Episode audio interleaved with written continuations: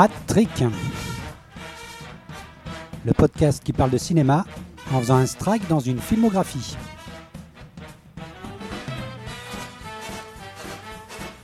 C'est l'épisode 14.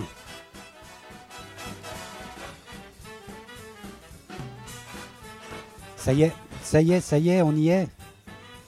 Après un gap, un gros gap, une éclipse de deux ans, dû à des événements euh, complètement indépendants de notre volonté. Tu veux parler de la crise sanitaire? Euh, oui, c'est ça. La crise sanitaire, qui a fait fermer les salles voilà. Et la crise climatique aussi, qui, euh, qui a accentué tout ça. Et puis, et puis, puis Madame Buzyn aussi. Bref, pas de politique dans ce podcast. euh, on parle tout de suite euh, bah, de, de- de ce, enfin, ce nouvel épisode, mais avec une nouvelle mouture. Ah bon? Oui, avec une nouvelle mouture. Mais déjà, on va se présenter parce qu'on parle, on parle, mais on ne sait pas qui on est. Eh bien, je suis Hugo, alias Hugh, euh, le, le marginal. Euh, il y a aussi Sébastien, alias Manu, Bonsoir. le professionnel. Et puis, il y a Fanny, alias Nif, la sirène du Mississippi. Exactement, je n'ai jamais eu mon bac littéraire. C'est ça. Et puis, il y a Quentin, alias Maître Sega, euh, qui n'est autre que le magnifique, bien sûr. Bonsoir. Euh, donc voilà, euh, toute l'équipe euh, avec des surnoms qui évidemment euh, évoquent euh, la disparition. Euh, c'est vrai qu'on peut faire un petit point actu. C'est en deux ans, on a perdu pas mal de monde. Et juste dernièrement, Jean-Paul Belmondo. Donc il y a un petit clin d'œil là dans, dans- dans- dans la présentation sur, euh, sur Jean-Paul Belmondo. Euh, je n'ai plus de retour. C'est normal. C'est les aléas des- du direct. Ok. Et donc, euh, on, a dit, on, on a perdu Ennio Morricone, on a perdu Jean-Paul Belmondo, on a perdu euh, Richard Donner aussi, Richard Donner. Oui. Bref, en deux ans, on a perdu un peu. euh, voilà. Bon, J'espère que ça donnera l'occasion de parler un peu de tous ces gens un, un jour dans l'émission, puisqu'on a une nouvelle, une nouvelle formule. Une nouvelle formule, comme euh, je le disais au début, on fait un strike dans une filmographie. Donc euh, aujourd'hui, d'Arnold Schwarzenegger pour commencer. Euh, donc on, on continue un peu sur la même chose, c'est-à-dire on va parler de la bio d'Arnold Schwarzenegger, de son histoire. Chacun de nous a choisi un film qu'on préfère dans sa filmographie, qu'on va décortiquer un peu plus, qu'on notera aussi, puisqu'on a gardé ça, cette euh, façon de noter, donc par un système de chapeau, d'où hat trick. Donc c'est pour ça qu'on garde le titre quand même. On est quand même assez qu'il n'y a plus de chapeau, on est d'accord. Ah bah, Il y a des chapeaux, il y a des chapeaux, il y a, qu'il y a- voilà, il y a pas de chapeau, donc c'est c'est boule à zéro, on n'aime pas. Euh, on a euh, chapeau, euh, chapeau bas, c'est quatre chapeaux, on adore. Chapeau haute forme, on trouve que c'est très bien. Voilà. Chapeau melon, moyen. Et le chapeau mou, c'est le chapeau très moyen, quoi, un petit peu, mais pas top top, quoi. Voilà. Et donc ça permet ensuite de faire entrer les films qui ont été unanimement salués par un chapeau bas, d'entrer dans la vidéothèque, euh, dans ce petit carnet que j'ai avec moi depuis des années maintenant, euh, qui permet de faire entrer donc euh, des films dans la vidéothèque d'Attrick. Ça fait longtemps qu'il n'y a pas de films qui sont rentrés là-dedans. hein, je rappelle Quoi que le dernier d'ailleurs? Je me pose la question. Le dernier film, c'était La haine de Mathieu Kassovitz. Il est rentré, dis donc, je pensais. Eh j'avais oui. un doute. j'avais un doute. La haine est dedans. C'est un des rares films français. Il y a deux films français. Non, il y a trois films français. Il y a Itinéraire dans l'enfant gâté aussi. Donc il y a un bébel quand même. Et je crois qu'il y a le Grand Chemin également. Voilà, il y a le Grand Chemin. Donc il y a trois films français quand même. Mais dedans, il y a aussi Les Fils de l'Homme, le Ferris Bueller, Dumb and Dumber, euh, Mad Max Fury Road. Bref, il y a, il y a- il y a du, il y a du beau monde hein, dans, dans cette vidéothèque. Mais euh, elle n'est pas très très, elle est pas très très grande hein, pour l'instant. On peut encore la garnir. Il manque encore un paquet de films. Il manque encore un paquet Il de n'y a pas de films. Gus Van Sant, il n'y a pas de Sofia Coppola, Excellent. il manque encore plein de. Voilà, c'est vrai que ces On n'a pas perdu notre humour. hein. Pourtant, euh, c'est des films qui ont tenté de rentrer, hein, mais euh, ils ne sont pas rentrés. Euh, c'est vrai que bon, il y a peut-être quelques blocus. Il faut l'unanimité, il faut le consensus. Il ne faut pas de dissensus donc euh, pour rentrer dans la vidéothèque d'Attrick. Euh, donc voilà, je crois qu'on a fait le tour. La nouvelle formule, on va commencer bah, par, euh, par parler un peu d'Arnold Schwarzenegger. Avant de parler des films que vous avez choisis, euh, on regarde le suspense pour voir quels films vont être, vont être évoqués dans cette émission. Alors, la bio d'Arnold Schwarzenegger. Alors, je me suis inspiré essentiellement de l'autobiographie d'Arnold Schwarzenegger, donc son bouquin, très gros bouquin, où il raconte toute sa vie, qui est sorti en 2017 ou 2016, je sais plus, euh, qui s'appelle tout simplement Total Recall. Donc, Peut-être un, peut-être un indice euh, sur, sur, sur une possible œuvre cinématographique que nous allons évoquer. Alors dans les dernières pages du bouquin, Arnold demandait à un journaliste quelles sont les chances qu'un paysan autrichien débarque aux USA et devienne le plus grand champion de culturisme de tous les temps, qu'il fasse du cinéma, épouse une Kennedy et devienne gouverneur du plus grand État des États-Unis. Donc voilà, je pense que c'était une bonne entrée en matière parce que vous avez à peu près le résumé de la vie, en gros, d'Arnold Schwarzenegger à travers cette question euh, qui montre aussi tout l'ego qu'il a. hein. Donc euh, c'est un mec euh, voilà, qui, qui- qui s'aime aussi quand même pas mal. C'est la success story. Voilà, c'est ça. Alors commençons la success story. La vie d'Arnold Schwarzenegger commence en 1947. Donc ça date quand même, hein, la naissance. Euh, comme dans un film d'auteur en noir et blanc d'Europe de l'Est en Autriche. On comprend que l'acteur ne fera jamais ce genre de film qui ne devait pas trop l'amuser. L'Autriche de l'après-guerre, c'est la pauvreté, la famine, la peur du communisme. Le père Gustave est gendarme. C'est un homme taiseux, strict, disciplinaire, buvant trop, avec un passé trouble dans la police nazie, ce qui posera des problèmes à Schwarzy, une fois célèbre. La mère, il y a un dossier, oui. La mère, Aurélia, est la maman courage, employée de mairie, mère au foyer à la fois. Un grand frère, Maynard, qui sera l'intello des deux. L'ambiance froid alpin, sans eau courante. On va chercher de l'eau par tous les temps, dans la nuit. Beaucoup de chats partout, que le père euthanasie souvent à coups de pistolet. Ça vous donne l'ambiance. Hein. Tout ça, c'est évoqué, hein, c'est, sourcé. hein. Hum. Le petit Arnold rêve déjà d'Amérique, devant la Sainte Trinité, Mickey, Elvis Presley et Tarzan. Voilà. Il en comprend le secret fondamental faire du fric, faire du fric, faire du fric. Et déjà bambin. Il fait du fric, comme un trafic de glace au port du lac. Euh, il fait la fausse mendicité et du vrai travail pour s'acheter un beau survêtement et un vélo, qui sont le synonyme de la liberté pour le petit Arnold, euh, Arnold Schwarzenegger, alors enfant. Et puis c'est la révélation, le culturisme. En voyant ces bodybuilders qui deviennent des Hercules au cinéma, c'est clair pour lui, voilà le moyen le plus rapide et le moins onéreux pour atteindre son rêve, la beauté, l'argent, les femmes et la gloire. Donc c'est vraiment son but. hein. C'est le top départ à la musculation et au culte du corps. Maman s'inquiète de toutes ces images au-dessus de son lit, de ces hommes huilés en slip, et fait appel au curé pour corriger toute déviance homosexuelle. En 1963, à 15 ans, Arnold gagne son premier concours en levant 84 kilos. Je sais pas si ce que vous leviez à 15 ans, moi, C'est à peu près ça, ouais, je pense. Ouais, bon, c'était un pack de lait, hein, c'est tout. Mais euh, bon, bref. Au service militaire, il se prend de passion pour la conduite de chars d'assaut, mais provoque de nombreux accidents, catastrophes.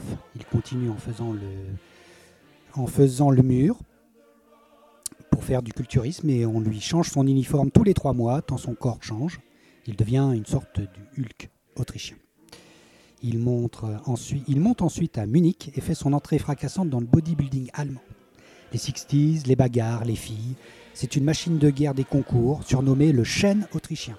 Il faut bien retenir ce surnom, puisque ça va revenir dans toute sa filmographie, le chêne autrichien. Il devient Monsieur Europe. Époque sans trop de réglementation à base de potions magiques, levure d'orge mélangée avec du lait, des œufs crus et des stéroïdes. Monsieur Univers, 67 à 20 ans, puis en 68, il est invité en Californie et il reste. Il séjourne en Amérique et il reste en Amérique. USA, USA, USA. Nixon aime les entrepreneurs, alors il sera dorénavant républicain et aura son poster de Reagan dans sa chambre. Les hippies lui font goûter le hashish et les américaines s'épilent. Ça, c'est le kiff. Euh, continue de bosser le culturisme pour gagner toujours plus de coupes, malgré sa bête noire, ses petits mollets. Et oui, il a, un, il a un petit complexe au niveau des mollets. En 1970, il décroche son premier rôle dans Hercule à New York. Il a 22 ans. Un péplum dans les temps modernes, pourquoi pas? Il prend le pseudo bien senti d'Arnold Strong et est doublé tant son anglais n'est pas bon. Le film ne sort même pas aux États-Unis, malgré une scène de char à chevaux dans New York que n'aurait pas osé Ridley Scott.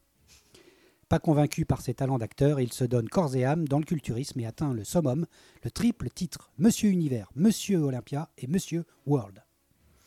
Son frère meurt dans un accident de voiture à Munich. Mais Schwarzy reste aux USA. C'est pas cool, mais il en reparlera.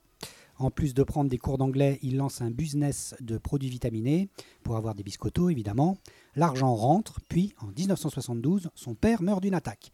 Schwarzy reste aux USA, on en reparlera, et se lance dans l'immobilier en commençant à acheter des appartes dans un sale état et les retape. Et oui, faire du fric, faire du fric, faire du fric. Et puis Arnold comprend le secret du réseau pour entrer dans le grand monde et le show business. Grâce à un article de Life sur le phénomène de mode du culturisme aux USA, il devient le mec tendance des soirées new-yorkaises, en étant le plus titré des hommes des muscles. Talk show, soirée chez Warren Beatty, chez Jack Nicholson, guest dans une sitcom, les gens commencent à connaître sa trogne. Il décroche un rôle important dans Stay Hungry en 1975 aux côtés de Jeff Bridges, qu'il surnomme le hippie, et Sally Field. Alors, cours d'art dramatique, méditation transcendantale pour déverrouiller le gros mal alpha qui considère les émotions comme, je cite, un truc de fille. Le film fait un flop, mais Arnold a un nouveau projet dans lequel il se lance à donf, le documentaire ultime sur le bodybuilding, Pumping Iron. Et puis, maintenant qu'il a un agent, il n'acceptera plus que des premiers rôles. Il fait quand même un épisode des rues de San Francisco, dans les milieux de la muscu, avec tous ses copains, et est nommé au Golden Globe de second rôle. Il gagne face au môme flippant de Damien la Malédiction, quand même. Et il gagne, vive le réseau, hein, parce que bon, je pense qu'il y a quand même pas mal euh, ça qui a joué, parce que bon, on parlera des talents d'acteur d'Arnold, c'est quand même pas non plus le top du top. hein. À la même soirée, Arnold assiste au triomphe dans toutes les catégories de Rocky de Stallone. Euh, donc c'est là commence à y avoir une compétition un peu malsaine entre les deux. Ça aussi, ça va, ça va durer des années et des années. En janvier 1977, c'est la première du documentaire Pumping Iron qui fait un carton et fait entrer le culturisme dans la pop culture. Arnie est hype. Il traîne dans les samedis soirs, tous les samedis soirs avec les acteurs du Saturday Night Live. Il est invité aux fêtes select chez Andy Warhol, qui l'aime bien, et le laisse regarder une séance photo où l'artiste, je cite Arnold, transforme un tas de cul en colline ondoyante. Donc voilà. Il y a quelques citations hein, qui sont vraiment de la pure plume d'Arnold Schwarzenegger. Première à Boston, rencontre avec des Kennedy, auxquels il voue une fascination un peu chelou. Documentaire à Cannes, euh, qui passe au festival.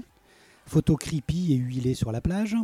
Il s'intègre petit à petit dans le clan Kennedy, dans des soirées caritatives, paraît-on, à base de yachts, de jets et de tennis. Il s'y fait bisuter étrangement quand on lui prête des habits trop petits. Hein, ils sont bizarres chez les Kennedy, ils aiment bisuter les nouveaux invités. Et il commence à flirter avec Maria Shriver Kennedy. Attention, ça c'est important parce que le coup de foudre, hein, ça va avoir de l'importance après. Mais c'est un producteur qui le rencontre surtout pour un projet pharaonique autour d'un personnage de roman d'aventure relancé par les comics de Marvel, c'est Conan le Barbare. Et donc Conan le Barbare, c'est le premier film dont on va parler. Donc on est euh, qui sort en 1982. Tout à fait. Et c'est euh, toi qui l'as choisi, euh, Manu. Oui. Oui, oui. Donc pour nous parler de, de, de- bah, de ce film, j'ai envie de dire assez majeur, quoi. Assez majeur, un film qui nous a marqué, qui a marqué vraiment le- les, les années 80, un vrai film pop culture, Ah qui oui, est quand même ça. un premier film d'heroic fantasy. Donc c'est un film américano-hispano-mexicain, réalisé par John Milius. Donc euh, John Milius, hein, qui a coécrit avec Coppola euh, Apocalypse Now. Ah oui, quand même. Et il a eu un Oscar, d'ailleurs, meilleur, euh, meilleur scénario adapté. Bah oui. Il a été aussi le script doctor, mais il n'est pas crédité dans Les Dents de la Mer aussi. Oui. En recherchant un petit peu, c'est c'est assez. C'est lui étonnant. qui a fait tout le texte qu'il y a sur le bateau quand euh, Ah le oui. chasseur de requins commence à triper sur, euh, sur tous ces, ces mecs qui sont morts dans un, dans un bateau, sur, euh, donc, euh, qui est une histoire plus ou moins vraie. C'est John Milius qui a écrit toute cette partie-là euh, pour donner un peu de chair, de chair au personnage. Et dans Apocalypse Now, c'est lui qui avait écrit aussi toute la partie euh, faire du surf euh, sur les vagues euh, Mm. Oui, produite parce qu'il a, une passion pour le surf. hein, Ah oui, grave, grave, Mm. grave. Oui, tout à fait. John Milius est passionné par le surf. C'est une religion pour lui. Ouais, c'est ça. Et il a, il a écrit aussi, il a travaillé aussi sur la, la série télé Rome, ça je savais pas, 2005. Voilà. Et puis sa personnalité a servi de source d'inspiration au frère Cohen pour le personnage de Walter euh, Sobchak dans The Big Lebowski. Ah d'accord, ok. Le, le, nerveux. Voilà, c'est ça. Ah oui, oui, oui, d'accord, je vois. Oui, oui, je vois. Ouais, parce que John Milius, il est un peu étrange. hein. Oui, c'est clair. Bah, justement, en travaillant un peu sur lui, je me suis dit, Oui, oui. il est quand même chelou ce mec. Il, se- qualifie lui-même de fasciste doux, je crois, un truc comme ça, un truc un peu bizarre, Ah oui. d'anarchiste de droite un peu étrange, John Milius. Ouais, c'est ça. sympa, quoi. Donc l'histoire, donc c'est Arnie hein, qui interprète le rôle titre d'un jeune barbare qui cherche à venger la mort de ses parents, assassiné par le chef d'une secte adorant les serpents. Voilà, ce fameux chef qui s'appelle euh, Tulsa Doom. Tout le Sadom. Donc c'est un peu un revenge movie qui parle à la fois de secrets de l'acier, de la mort et de la renaissance. Donc c'est une première adaptation. hein, euh, Enfin, il y a une première adaptation du coup euh, qui avait démarré. euh, non, le, le premier, ça a démarré dans les années 30, pardon, par Robert euh, E. euh, Howard, c'est ça Le- Les bouquins Voilà les bouquins. oui, oui, c'est vieux. ouais. Voilà. Et, euh, et c'est euh, Oliver Stone qui écrit une première version euh, du scénario. Euh, Quand même. Les droits ont été vendus à Dino De Laurentiis, qui a appelé John Milius, qui lui a réécrit le scénario et du coup qui a donné ce, ce- ce magnifique, fi- ce magnifique film qui, euh, qui a été tourné en Espagne hein, durant 4 mois et qui a nécessité du coup la création de plusieurs décors imposants euh, pour que la réalisation d'effets spéciaux mécaniques complexes fonctionne. Et c'est un des, euh, un des points vraiment importants qui a vraiment marqué euh, Conan et qui est aussi inspiré euh, des films comme Seigneur des Anneaux et tout ça, parce qu'effectivement ça a vraiment marqué dans la photographie et tout ça. Euh, mais j'ai marqué surtout qu'il y a l'atmosphère. En fait, moi, ce, film-là, personnellement, euh, et ce qui, me plaît encore, et je trouve qu'il n'a pas vieilli, c'est vraiment l'atmosphère du film, qui est vraiment prenante de par sa, mise en scène, euh, sombre, romantique, mystique, magique, violent, bestial et lyrique. Euh, avec une BO euh, de Basile Ah une, des, clairement une des meilleures BO de Que tous Maître les temps. Sega hein, nous, moi. nous- nous met derrière d'ailleurs, ça fait bien du plaisir quand même. Basile Polidoris. Carrément. Incroyable cette et qui retranscrit vraiment clairement justement l'atmosphère. Parce qu'il y a très très peu de dialogue dans le film. Il y a une voix off qui, est, euh, qui fonctionne et qui est incroyable. Euh, la photo est parfaite, le montage euh, assez exemplaire, les scènes d'action sont hyper réussies. euh, avec des trucages justement effets, effets spéciaux mécaniques qui, qui marchent super bien donc l'action, une bonne dose de violence, une romance magnifique, une pointe de fantastique, Valéria, une, Valéria. euh, une pensée d'humour, des super décors naturels hein, qui, sont, qui sont magnifiques, des créatures fantastiques. Donc ce qui fait pour moi, d'après moi, un, voilà, un grand film et un- vraiment un chef-d'œuvre euh, du cinéma. Ouais, c'est pour ça que tu l'as choisi, quoi. C'est pour toi. complètement. Et puis ça a marqué. Et, et encore une fois, c'est un film que je regarde assez souvent et, euh, et à chaque fois, je suis fasciné en me disant mais comment ils ont fait quoi Comment ils ont fait Ouais, il y a plusieurs moments où on se pose cette question. Ouais. La scène du que- serpent, entre autres. Un serpent de 10 mètres, complètement mécanique, ouais, ouais, ouais, Mm. qui est, qui et qui est après qui qui est inspire hyper que bien foutu. dans le secret de la pyramide sais, on retrouve justement cette atmosphère là dans pas mal de films on retrouve dans Indiana Jones on retrouve vraiment c'est vraiment inspiré euh, de tout un tas de films justement heroic fantasy euh, euh, voilà voilà Bah ce que je voulais dire sur euh, sur Conan le barbare Ah bah, tout à fait, ouais, ouais, ouais, c'est. Et toi, tu, tu, alors tu as, tu as découvert toi, euh, Nif? Non, je l'ai pas. euh, Tu l'avais oui, déjà vu, si, mais pas- oui, euh, oui, Tu t'es euh, pas vraiment dire, euh, penché dessus, là, tu as pu le non, regarder non. plus sérieusement? Oui, bon, alors plus sérieusement, c'est très dur avec Schwarzenegger d'être sérieux euh, réellement. Il y, a, il y a toujours un stade à passer, je trouve, euh, dans tous les films que j'ai pu regarder ou que j'ai pu. Euh, après Conan, moi, je vais pas avoir cette sensibilité-là. Alors, est-ce que c'est une question de génération? Est-ce que c'est une question de, de- je sais pas trop. Euh, c'est une épopée. Ça c'est clair, hein, je l'ai vécu comme ça aussi, c'est une épopée. Euh, Schwarzenegger et, Un revenge movie aussi, un peu, quand même. oui, oui, oui, Mm. carrément. Alors, il y a plein de scènes qui sont, qui sont, qui sont assez intéressantes et qui te, qui te collent à la peau après, après l'avoir vu. euh, la mort de la maman c'est C'est horrible. historique quoi Et d'ailleurs, une scène qui est très étrange, euh, parce que juste par le regard du méchant, elle baisse les armes et se fait littéralement euh, couper la tête. quoi. Oui, parce que euh, Tulsa Doom a à moitié un pouvoir un peu hypnotique. Et, euh, Elle est très étrange, cette scène. une scène de, hypnose, les une gens, scène de suicide aussi aux deux tiers du film qui Ah, elle est folle cette scène. atroce Avance, mon enfant. C'est ça. ça, mais quand t'es. Ouais. Et d'ailleurs, c'est un film euh, en ayant la, la, la VF vraiment euh, en tête, euh, La VF? même s'il n'y a pas beaucoup de, de, de texte finalement. Et moi, j'ai kiffé de- de- de- d'entendre les vraies voix. Et en plus, le, le- le James Earl Jones, là, celui Ah qui oui. joue, c'est la voix de Dark Vador. C'est la voix de Dark Vador, ouais, bien sûr. C'est la voix d'à peu près toutes les bandes annonces de Ouais, l'époque voilà, aussi. C'est lui qui faisait les- la grosse voix qui dit ce, ce- Exactement. cet été, Mm. retrouvez le film. C'était James Earl Jones, quoi. Mm. Donc du coup, toi, t'es un peu passé à côté ou? Ou un petit peu, oui. Bon, après, je. je, je... tu C'est. ennuyé euh, t'es Non, euh, non, je me suis pas ennuyée. Je, j'ai pris comme c'était, mais euh, J'ai tourné autour d'Arnold Schwarzenegger euh, douloureusement, pour tout vous dire. euh, Ah, d'accord. euh, ouais, ça n'a pas été, ça a pas été une partie de plaisir réellement de remater. Ah bon? de rem- ouais, de remater tout ça parce que j'avais l'impression de toujours retomber sur sur la plupart de ses défauts d'acteur en fait.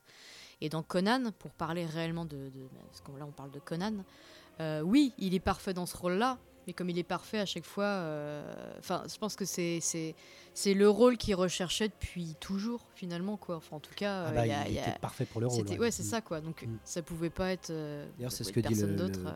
Le producteur, il disait que s'il n'y avait pas Arnie, il aurait fallu inventer ce Oui, personnage-là. fait. Mm. C'est une, une- une- ouais, une citation. Il, passe combien de temps à là. tourner sa roue exactement Ça, je euh, sais pas. Ah, désolé, euh, euh, La roue de la douleur, euh, Ouais, je sais pas, je sais pas comment comment un homme euh, peut, peut devenir quoi, mais bon, il s'en est plutôt bien sorti parce que je, je pense pas que ce soit. Bah, étrangement, moi, c'est. euh, alors, moi, j'avais dans. Je l'avais pas vu depuis très longtemps.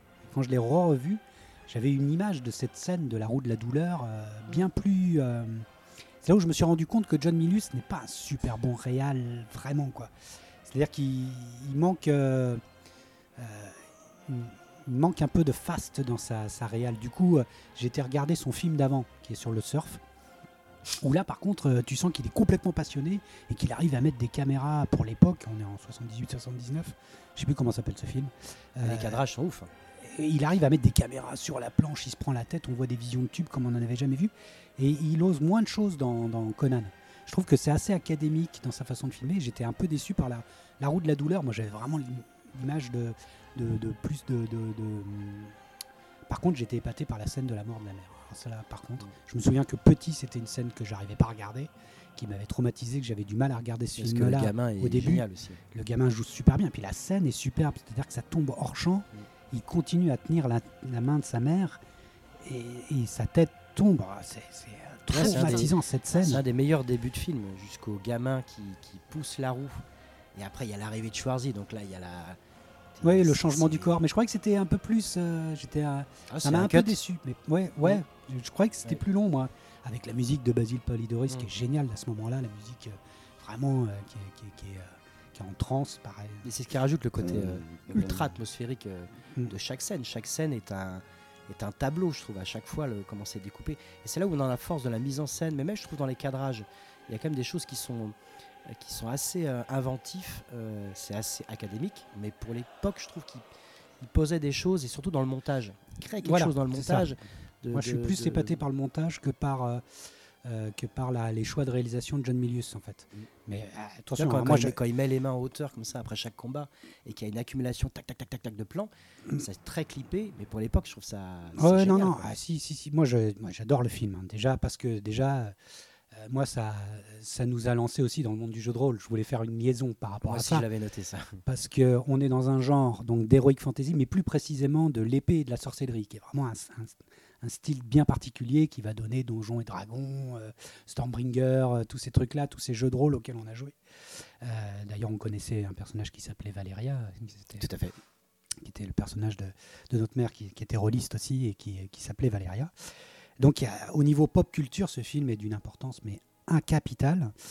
Euh, de quoi je voulais parler autrement euh, Même qui marque, qui marque, enfin qui a marqué notre génération, mais euh, souvent en lançant le sujet euh, Conan, euh, même quand on parle avec des gens plus jeunes, il y a des gens qui ont été euh, sidérés par ce film-là, sachant, en le remettant dans le contexte et tout ça, et qui, et qui, a- qui marque encore des générations, je trouve. Mais c'est un, c'est un, c'est un, c'est un, ouais, carrément. Dans, je pense que dans, dans, la, dans, la, dans la génération geek, même encore actuelle, euh, on fait encore des jeux. Il y a un jeu Conan qui est sorti en ligne là récemment, il y a 2-3 ans, ouais. euh, en multijoueur et qui a fait un carton euh, total, euh, toujours avec cette ambiance euh, musculeuse, heroic fantasy. Ça marche encore. hein. C'est un truc qui marchera toujours, quoi. Ouais, tout à fait. ouais.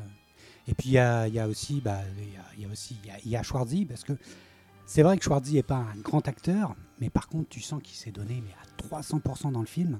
Quand tu le vois manier euh, les épées à deux mains, par exemple, tu sens les heures et les heures de Des épées répètes qui étaient réellement des épées lourdes. Oui, oui, réellement. Et on le film, voit comment il le manie au bord de la plage là quand il quand il s'entraîne là Euh, c'est ça aussi qui est génial aussi c'est que déjà dans celui-là il y a ces fameux montages de préparation quand il se prépare, Mm. qui Ah bah va arriver à la, démarrage. à la quintessence dans Commando. Mais dans, dans celui-là, il y a déjà la préparation un peu à l'agence touriste. C'est ce qu'on attendait. Il prépare les pièges, il prépare, il se prépare, euh, il, il- il- ils aiguisent les épées, et puis on attend, on attend l'attaque finale, quoi. Donc pour Il le grand ça. climax. Il crée ça, c'est-à-dire qu'il crée le héros dans, dans le film, c'est-à-dire que le- l'acteur qui joue le personnage. Oui. Donc il y a déjà un début de, de quelque chose qui devient historique, la, la, la- voilà, l'invention Arnold Schwarzenegger. Quoi. Et j'aime bien aussi la résurrection quand il est, il est au bord de la mort et qui va être, euh, qui va être ré- donc. euh, Ça rappelle un peu le Seigneur des Anneaux, le- la première version Voilà, du dessin puis- animé. Oui, voilà, l'utilisation du dessin animé, je trouve que ça fait un petit clin d'œil aux comics aussi avec les, ces démons qui sont dessinés. Mm. qui sont dessinés. euh, bon, c'est vrai que ça, ça a pris un coup de vieux, hein, mais j'aime bien cette scène-là. Je trouve que ça fait un, un- un petit, un petit clin d'œil. Il y a quand même 1500 figurants, il y a des animaux de partout. Euh, D'ailleurs, au bout d'un moment, il est pratiquement, il est pourchassé par des loups. euh, là, Arnold euh, Ouais, début. se, ouais. se pètera quelque chose, je crois. Il ouais. tombe vraiment du rocher, euh, pourchassé par des chiens. Juste après ou avant la sorcière, je sais plus. Et puis, euh, le casting, je voulais quand même dire revenir sur Valéria. Je trouve que la Valéria, elle est très très bien. Ils ont pris une danseuse de Broadway qui s'appelle, euh, elle a un nom étrange, Sandal. Sandal Bergman. Et je trouve qu'elle est très très bien. Et son compagnon, c'est un surfeur, je crois, en plus. Compagnon est un, un champion de surf qui était dans le film précédent, Exactement. donc Jerry Lopez qui fait Subotai. Et puis, euh, et puis il y a quand même deux grands acteurs, tu l'as dit, James Earl Jones, et puis aussi Max von Sydow déjà, déjà là, Max von Sydow qui fait le roi, le roi fatigué, qui les engage pour euh, pour aller euh, pour aller récupérer la princesse, puisque la première partie de la mission, c'est aller sauver une princesse avant que ça devienne un revenge movie pour le, le- pour la mort de Valéria quoi. Bon, c'est vrai, on a pas mal. Tu veux le gâcher divulgaché, mais bon, hein, c'est comme ça ici. hein, donc, euh, donc bah voilà, bah, écoutez, on peut passer, euh, on peut passer à la, à la note. Donc, euh, alors toi, je sens Bah, que tu- je vais, je vais quoi Je vais, je vais chier. Enfin, je vais pas chier dessus, mais je sens que ça va pas Ah, rentrer mais, à mais cause de tu- moi. tu- mais non, Ça, bah, tu- euh, tu, non, mais ça va. oui. Mais non, mais bah, bah, Tu pour- classes pour- comment en nombre de chapeaux? Bah, pour euh, pour euh, pour euh, pour la, la petite frange du méchant et la scène d'orgie. C'est vrai qu'il a une coiffure étrange. hein. Ouais, j'ai j'ai eu du mal à passer ça. J'ai eu du mal. Même pour la scène de mort de la mère et tout, je voyais que ça. Enfin, c'était très dur de passer outre cette frange. C'est vrai qu'ils ont une coiffure étrange. Mais bon, Tu pour. sais qu'il avait engagé pas mal de ses potes culturistes pour faire les mecs derrière, euh, les Ah grands oui, guerriers ouais. danois là et tout ça. C'était des mecs du, du- que- qui avaient fait venir ouais. Pour avoir que du muscle partout. quoi. Ouais, bah, bah, ça, il y a du muscle. Autant prendre la source hein. euh, à mort. Quoi. Ouais, Mais bah c'est vrai que les coiffures muscle. sont étranges. Euh, je vais, mais parce que parce que c'est quand même le premier rôle euh, qu'il attendait depuis longtemps et parce que c'est vrai qu'il se donne quand même, qu'il se donne quand même à fond. Je, je vais mettre, je vais mettre trois chapeaux. euh, pour, Donc, chapeau haute forme, ok. Moi, je suis, à, je suis à 4 chapeaux, je suis à chapeau bas, mais enfin, je veux dire, Tout pareil. ouais, je vais pas être très très dur ce soir, hein, je vous préviens, je suis, je suis dans mon élément, moi, donc, euh, donc bah, et bah, et pas très très loin de la vidéothèque idéale, mais bon, il ne passera pas. Donc euh, voilà, c'était Conan, Conan le barbare. Je continue ma petite partie bio, pas très longtemps. Conan le barbare. Donc c'est, il faut voir que ce film lance quand même un alignement des planètes de l'été 1982, parce qu'il s'est passé quelque chose dans le cinéma américain en- dans l'été 1982. Il y a Conan qui sort, derrière il y a Mad Max 2, Rocky 3, Star Trek 2, Blade Runner, Poltergeist, Tron, Officier Gentleman, Oh The vache. Thing, E.T. et on finit l'été 82 avec Evil Dead. Oh Je vache. sais pas si vous vous imaginez cet été Ah, 82, c'est lourd. il est incroyable. Le, ces films, le, nombre de films qui sont sortis, et le premier à sortir, c'est Conan. Donc, on a une lignée qui, au niveau de la pop culture, est euh, cruciale. Quoi. Euh, donc, en tout cas, Conan lance et sera un gros, gros succès, évidemment. Il y a des, des- files d'attente pour aller voir le film. Ce serait intéressant d'analyser ça. Pourquoi d'un coup il y a autant de films? Est-ce que c'est les gens qui sont nés à telle époque, qui sont sortis d'école, qui ont fait enchaîner tout un tas de films et qu'il y a une génération qui va créer une. Bah oui, oui, C'est c'est vraiment très étonnant. ouais, ouais, c'est, c'est étrange, quoi. En tout cas, je crois qu'il y a eu un documentaire qui est plutôt bien euh, sur, sur ce fameux été 82, parce qu'il y a eu vraiment euh, quelque chose d'un peu incroyable qui s'est passé là. Parce que, bon, voilà, quand on prend, je sais pas, Mad Max 2, c'est vraiment le, du grand George Miller. The Thing, c'est euh, Shadow Il y- avait E.T. Aussi. Mais- E.T., Il y avait euh, Spielberg, il y a- Poltergeist du coup. il y a Poltergeist de Toby Hooper, euh. Hooper, ouais, il y a Blade Runner de Ridley Scott, il y a Evil Dead de Sam Raimi. Enfin bon, c'est, C'est lourd. c'est un truc de fou quand même. hein. Mm. Bon. En tout cas, Arnold gagne des sous et il lance donc euh, sa boîte de prod qui s'appellera Hawk Productions. Hawk comme chaîne, chaîne autrichien, Bon, vous l'avez. Il arrête les bon, tout glaces. le monde du là. Donc euh, il arrête les glaces sur les bords du lac. Il se lance là pour vendre plutôt des produits vitaminés, des livres, des vidéos. Et puis euh, petit à petit aussi produire des films, ça on le verra un peu plus tard. Il, euh, il vénère toujours le business, hein, l'argent et Reagan, évidemment, Ronald Reagan. En 1983, il obtient la nationalité américaine. C'est une date importante pour Schwarzy. Il n'est plus autrichien, il est américain. Alléluia. C'est alors que malgré l'engagement de faire une suite à Conan, il se passionne pour un nouveau projet et un jeune réalisateur prometteur, James Cameron. C'est Terminator. Bon, là on avait voilà, on devait parler de Terminator. C'est vrai que voilà, il y a la, la- la frangine qui nous manque, hein, donc qui devait être là pour, euh, pour cette, euh, cette nouvelle mouture, euh, Maude, mais, euh, mais on peut en parler peu. mais je veux bien en parler, moi. En parler, voilà, tu peux nous parler un peu de, de Terminator. Mm. Alors, Bah oui, oui. Alors j'ai pas, j'ai pas les. Je sais que c'est euh, 84, c'est du coup le le, le premier euh, gros succès de James Cameron. Voilà. Euh, En tout cas, c'est son, on peut dire que c'est son premier véritable film, puisque Mm. celui d'avant, c'était Piranha euh, 2, Mm. qui était un film de commande. euh, voilà. Donc, c'est vraiment son premier film, c'est Terminator. Quoi.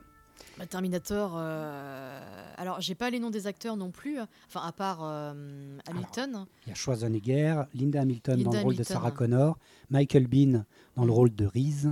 Oui. Euh, donc voilà, hein, c'est surtout ces trois C'est acteurs-là. Donc, euh, la légende dit que euh, James Cameron a fait un rêve. Il a fait un rêve. Il rêvait que on frappait à sa porte et que c'était un robot du futur qui venait pour l'assassiner à cause de sa progéniture euh, dans, le, dans le futur. C'est comme ça qu'il a eu l'idée d'écrire Terminator. C'est ce qu'il dit Ça résume bien Terminator. ça résume à peu près Terminator. Terminator, c'est ça, c'est c'est donc une apparition, comme ça, au tout début, de, d'un homme très musculeux qui, a, qui apparaît euh, dans la nuit, à poil, comme ça, par magie, et qui, euh, et qui pourchasse euh, Sarah Connor. Donc, qu'il veut buter, il va buter, donc il arrive euh, à Los Angeles, et il va buter toutes les Sarah Connor de Los Angeles. Derrière, à côté, il y a un homme plus normal qui lui arrive assis à poil dans une rue de Los Angeles et qui lui est là pour protéger Sarah Connor et empêcher le Terminator, puisque c'est son nom, de tuer Sarah Connor. Bon, voilà, on a fait le pitch, mais bon, je pense que Et beaucoup de gens fait, maintenant euh, connaissent Engendrer euh, John Connor qui sera Voilà. le chef de la rébellion contre les tout machines. à fait John Connor qu'il faut absolument qu'il ne naisse pas, Mm. puisque John Connor c'est JC, Jésus-Christ, vous l'avez, vous l'avez, c'est bon. Ah, on a la pas. connotation, la connotation christique, c'est super. Donc, euh, Et qu'on découvre dans le 2. et qu'on voilà, qu'on verra, qu'on qu'on découvrira dans le Terminator 2. Euh, en tout cas, voilà, c'est Terminator. Alors, à la base, Terminator, c'est O.J. Simpson qui devait le jouer. Je ne sais pas si vous imaginez. Terminator devait être joué par euh, Norberg dans, dans- dans Y a-t-il un flic pour sauver la C'est reine ça, ça que je pense. Faut essayer de, faut essayer de se, c'est chaud. voilà, voilà. Mais, et à la base, Schwarzy avait euh, fait le casting pour être Reese. Mais euh, très vite, il va se passionner pour, euh, pour ce rôle-là, qui était pourtant un rôle difficile, puisque dans le film, il, a, il ne parle pratiquement pas. Il a 18 répliques en tout, je crois. Et donc, euh, bon, c'était un challenge pour euh, Schwarzy euh, de, de rester mutique pendant euh, pratiquement tout le film, parce que même des fois, quand il parle, c'est avec la voix de d'autres gens qui l'imitent. Oui, donc, oui, c'est même pas lui qui fait, qui fait, le, qui fait, le, qui fait le truc. Donc, c'est un, un film incroyable, déjà, parce que c'est un tout petit budget. C'est un film de système D, Terminator. On l'oublie maintenant, parce que on oublie que ce film-là est fait avec 6 millions de dollars. Pratiquement rien du tout. C'est comme les films faits par, euh, par Carpenter, quoi. Et c'est pour ça qu'au début, même Terminator est méprisé. C'est-à-dire que quand il sort, la boîte qui sort la boîte de prod, c'est Orion. euh, ils ont tout misé sur leur autre film qui sort en même temps, Amadeus. Ils n'ont rien à foutre de Terminator.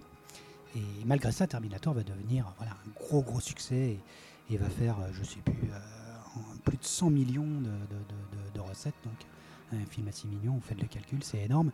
Et, euh, et, et c'est ça aussi qui est, qui est- qui est génial dans ce film-là, c'est que c'est un film fait avec très peu de moyens, où il y a pas mal de scènes qui sont tournées dans pratiquement que de nuit et qui sont tournées un peu même à- de façon clandestine, un peu à l'arrache, sans avoir d'autorisation dans les rues de, de, de Los Angeles euh, la nuit. Et les rues de Los Angeles la nuit euh, en 83, bon, c'était c'était un peu craignos, hein, c'était un C'est pour ça que la qualité d'image du film, elle est, Oui, voilà.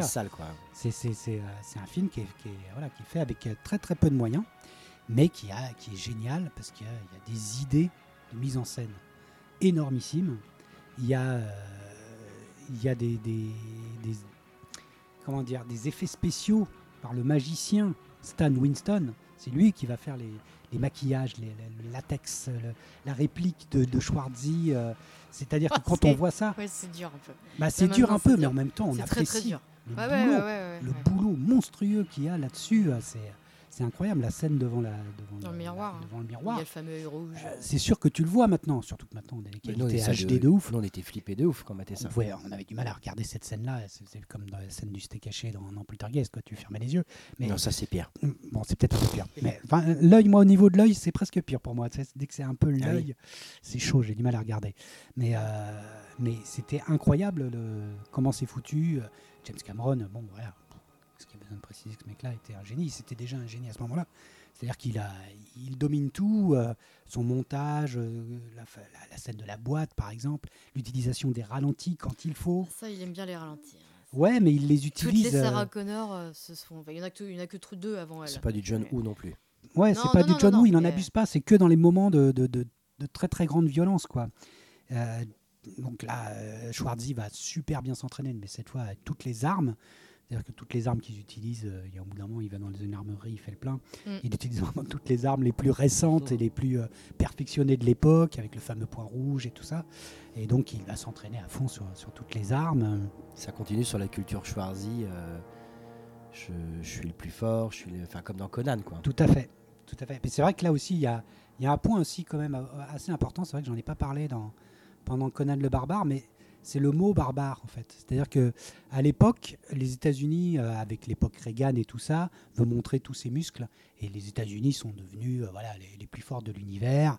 Euh, donc ils sont barbares. On n'hésite pas à être barbare quoi. Et, et c'est marrant parce une que icône, quoi. Ouais, mais aujourd'hui, en fait, on dit barbare à propos des terroristes. Et c'est marrant parce qu'à l'époque, tu vois, quand tu regardes Conan le barbare, c'est l'utilisation du mot barbare pour utiliser, pour qualifier un mec qui se bat contre l'impérialisme, donc euh, d'un- d'un- d'un- d'une toute puissance, et qui pour cela coupe des têtes, puisqu'il va couper la tête à la fin de, de James Earl Jones. Mm. Donc il y a quelque chose d'assez bizarre dans le dans l'état d'esprit de l'époque où on montrait qu'on était musclé, qu'on était les plus forts et qu'on coupait la tête de nos ennemis, et qu'on s'étonne après que 20, 30, 40 ans plus tard, on se retrouve avec un terroriste qui utilise exactement la même dynamique et les mêmes images fortes avec, le, avec ce même mot barbare qui maintenant est, est qualifié plus de, sur l'ennemi. Enfin bon, bref, c'est un truc un peu euh, philosophico euh, mais je trouvais ça intéressant. Bref, en tout cas, Terminator. Donc toi, tu te positionnes comment sur Terminator? C'est un film qui m'a beaucoup marqué, que j'ai moins vu que le 2, naturellement. Je crois que le, le Ah, 2 c'est a, a vraiment euh, secoué vraiment la, la- la- je dirais la franchise Terminator. Euh, je pense que le 1 me- m'avait vraiment fait flipper quand j'étais petit. Euh, et puis sur le côté sombre aussi, le côté euh, un peu malaisant. moi, c'est les souvenirs vraiment que j'ai parce que je ne l'ai pas regardé. j'ai tenté de le regarder avec ma femme, mais euh, on a dû arrêter. Donc voilà, comme, comme quoi il y a vraiment quelque chose de, de- De malaisant voilà ça, Mm. de plus malaisant dans le premier. Et en même temps, c'est ce qui crée aussi une certaine atmosphère. Et je pense que justement, sur, souvent sur des premiers films avec pas beaucoup de budget, on va justement gratter et chercher ailleurs pour aller créer justement ces ambiances. Et il y a des ambiances dans Terminator qui fonctionnent très très bien, Euh, même si c'est pas le film où on va encore plus kiffer Schwarzy parce qu'il fait, il est vraiment, il fait comme très très peur dans ce film-là. Ah oui, oui, oui, mais c'était quand même un challenge aussi de, Mm. de, de devenir effrayant. Il le fait très très bien, son regard et tout, sa, sa mâchoire carrée. euh, Ça marche bien. Ouais. Il y a aussi autre chose dans, dans- dans Terminator, c'est son côté prophétique. Le côté, euh, il y a déjà la notion de réseau, d'internet, de prise de contrôle par des algorithmes, par une intelligence artificielle. Dans Skynet, dans tous ces trucs-là, Ouais, c'est déjà là. ouais. C'est déjà là dans la prophétisation de, de- de- de ce qui nous peut-être nous pend au nez un peu. Mm. Qu'est-ce que tu en penses quoi, toi Mais moi, je trouve pas que. ah, T'es un peu déçu par Terminator Non, non, non, non, je suis Non pas, je suis pas déçu. J'ai passé un bon moment. euh, en plus, j'ai commencé à le regarder une première fois, c'est pas du tout passé.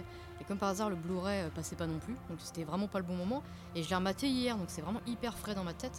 Mais je trouve pas que ce soit un, je trouve pas que ce soit un Schwarzenegger déjà, parce que euh, tout tourne pas autour de lui, c'est plutôt agréable. Euh, et surtout, euh, toute la fin se passe sans lui, parce que du coup, le, le Terminator est cramé, il a plus de peau, et c'est juste, c'est juste. Oui, c'est une- oui, un- squelette métallique. ouais. Chelou.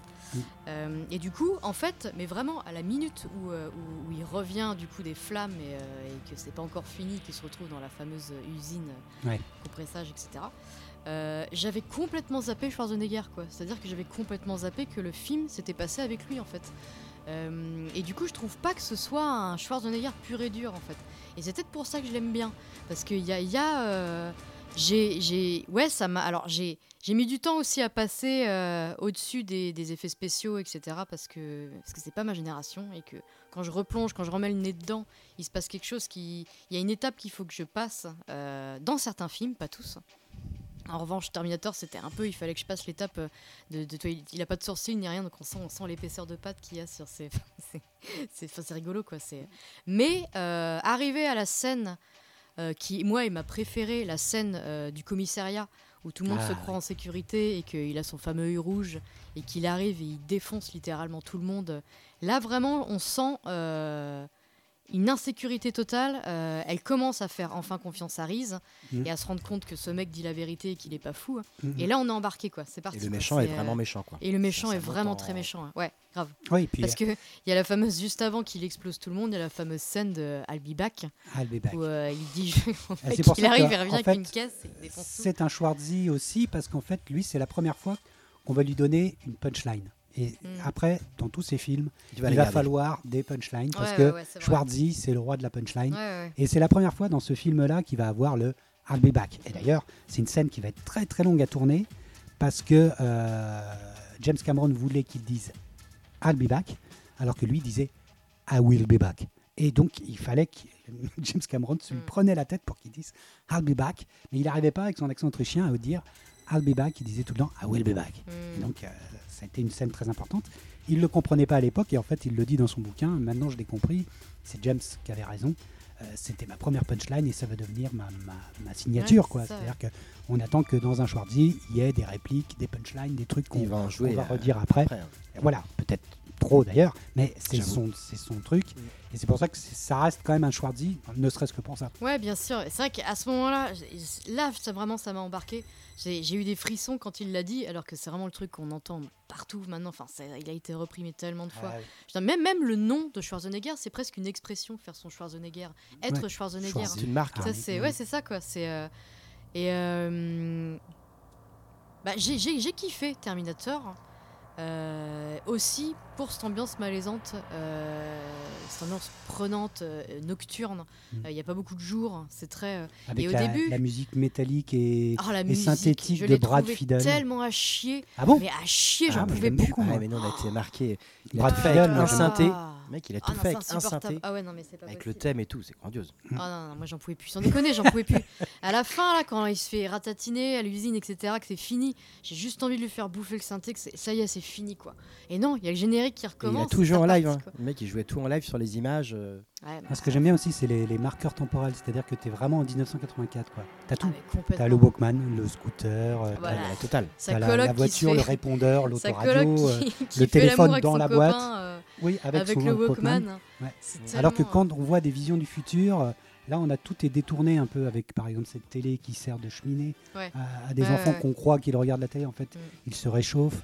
Il y, a, il y a quand même, euh, il y a- quand même des idées, ça fourmille d'idées quoi. Ah ouais, carrément.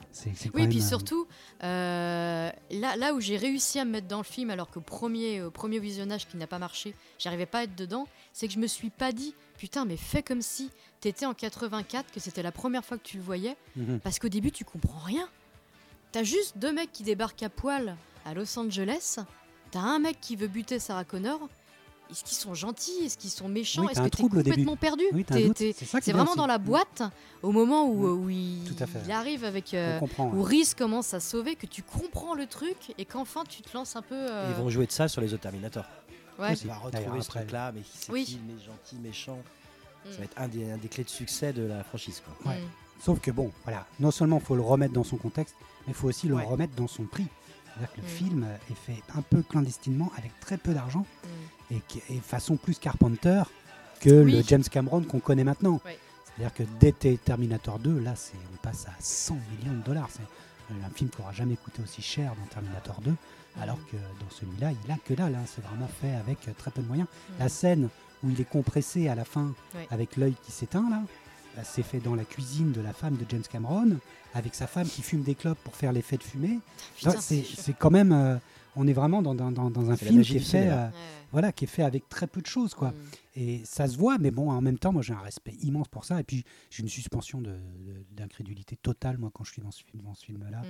Euh, même, la, même la musique, c'est vrai qu'elle est faite avec un, un bon tant pis, mais euh, c'est les frais aussi, quoi. Toi, du coup, ils avaient Ouais, un ouais, orchestre de, de 60. Bien euh, sûr. Et j'aime bien aussi l'histoire d'amour. J'aime bien aussi l'histoire Ouais, d'amour. est plutôt que, ouais. J'ai mon côté romantique euh, quand il lui fait enfin ses déclarations comme quoi euh, euh, John Connor lui avait donné la photo d'elle euh, qu'elle prend à la fin d'ailleurs euh, où elle avait un côté triste et en fait il parlait de cette relation qu'elle avait parce Oui, elle est belle parle la à son relation. bébé etc. Que- Et, et du coup, il lui avoue son amour, Riz, en lui disant Mais Ouais. en fait, j'ai traversé le temps pour toi parce que je t'aime et je t'aimerais toujours. quoi. Mm. Ouais, c'est plutôt Voilà, joli.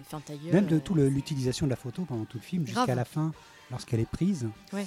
Et d'ailleurs, le, le seul plan qui soit vraiment un plan général sur l'horizon, c'est seulement cette scène finale-là, quand elle part en Oui. jeep avec Oui, son chien. vrai. ouais. Tout, le- tout est tout le temps embrouillé, de, sur des plans Ouais. serrés, dans des, pas l'air serré. ouais. dans des, euh, Mm. avec euh, en- bloqué par des murs, des buildings. Ouais, c'est Le seul moment où on a cet, euh, cet horizon, c'est celui-là. Mm. Avec Et des très aussi, belles c'est- montagnes au C'est simple, euh. mais efficace. Quoi. Mm.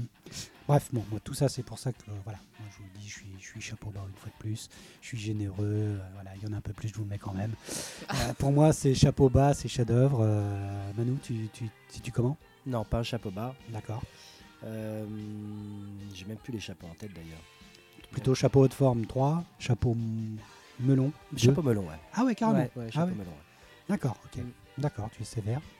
Je, je vais mettre chapeau de forme parce que j'ai eu une très bonne surprise. euh, il est tout frais, il est d'hier et je. C'est, c'est peut-être un des seuls films euh, Schwarzy où, où j'ai, j'ai réussi à le prendre au sérieux. Ah oui, à ce moment-là. Là là, dis donc, tu spoil pour la suite. Justement, je parlais de sérieux. Je reviens à Conan. Euh, en découvrant Conan, moi je les trouve sérieux dans Conan. Et euh, ça lui donnait beaucoup de crédibilité par Mm. rapport à la suite et à l'évolution de sa filmo. Où, du coup, on parlerait dans des comédies et tout ça. Oui.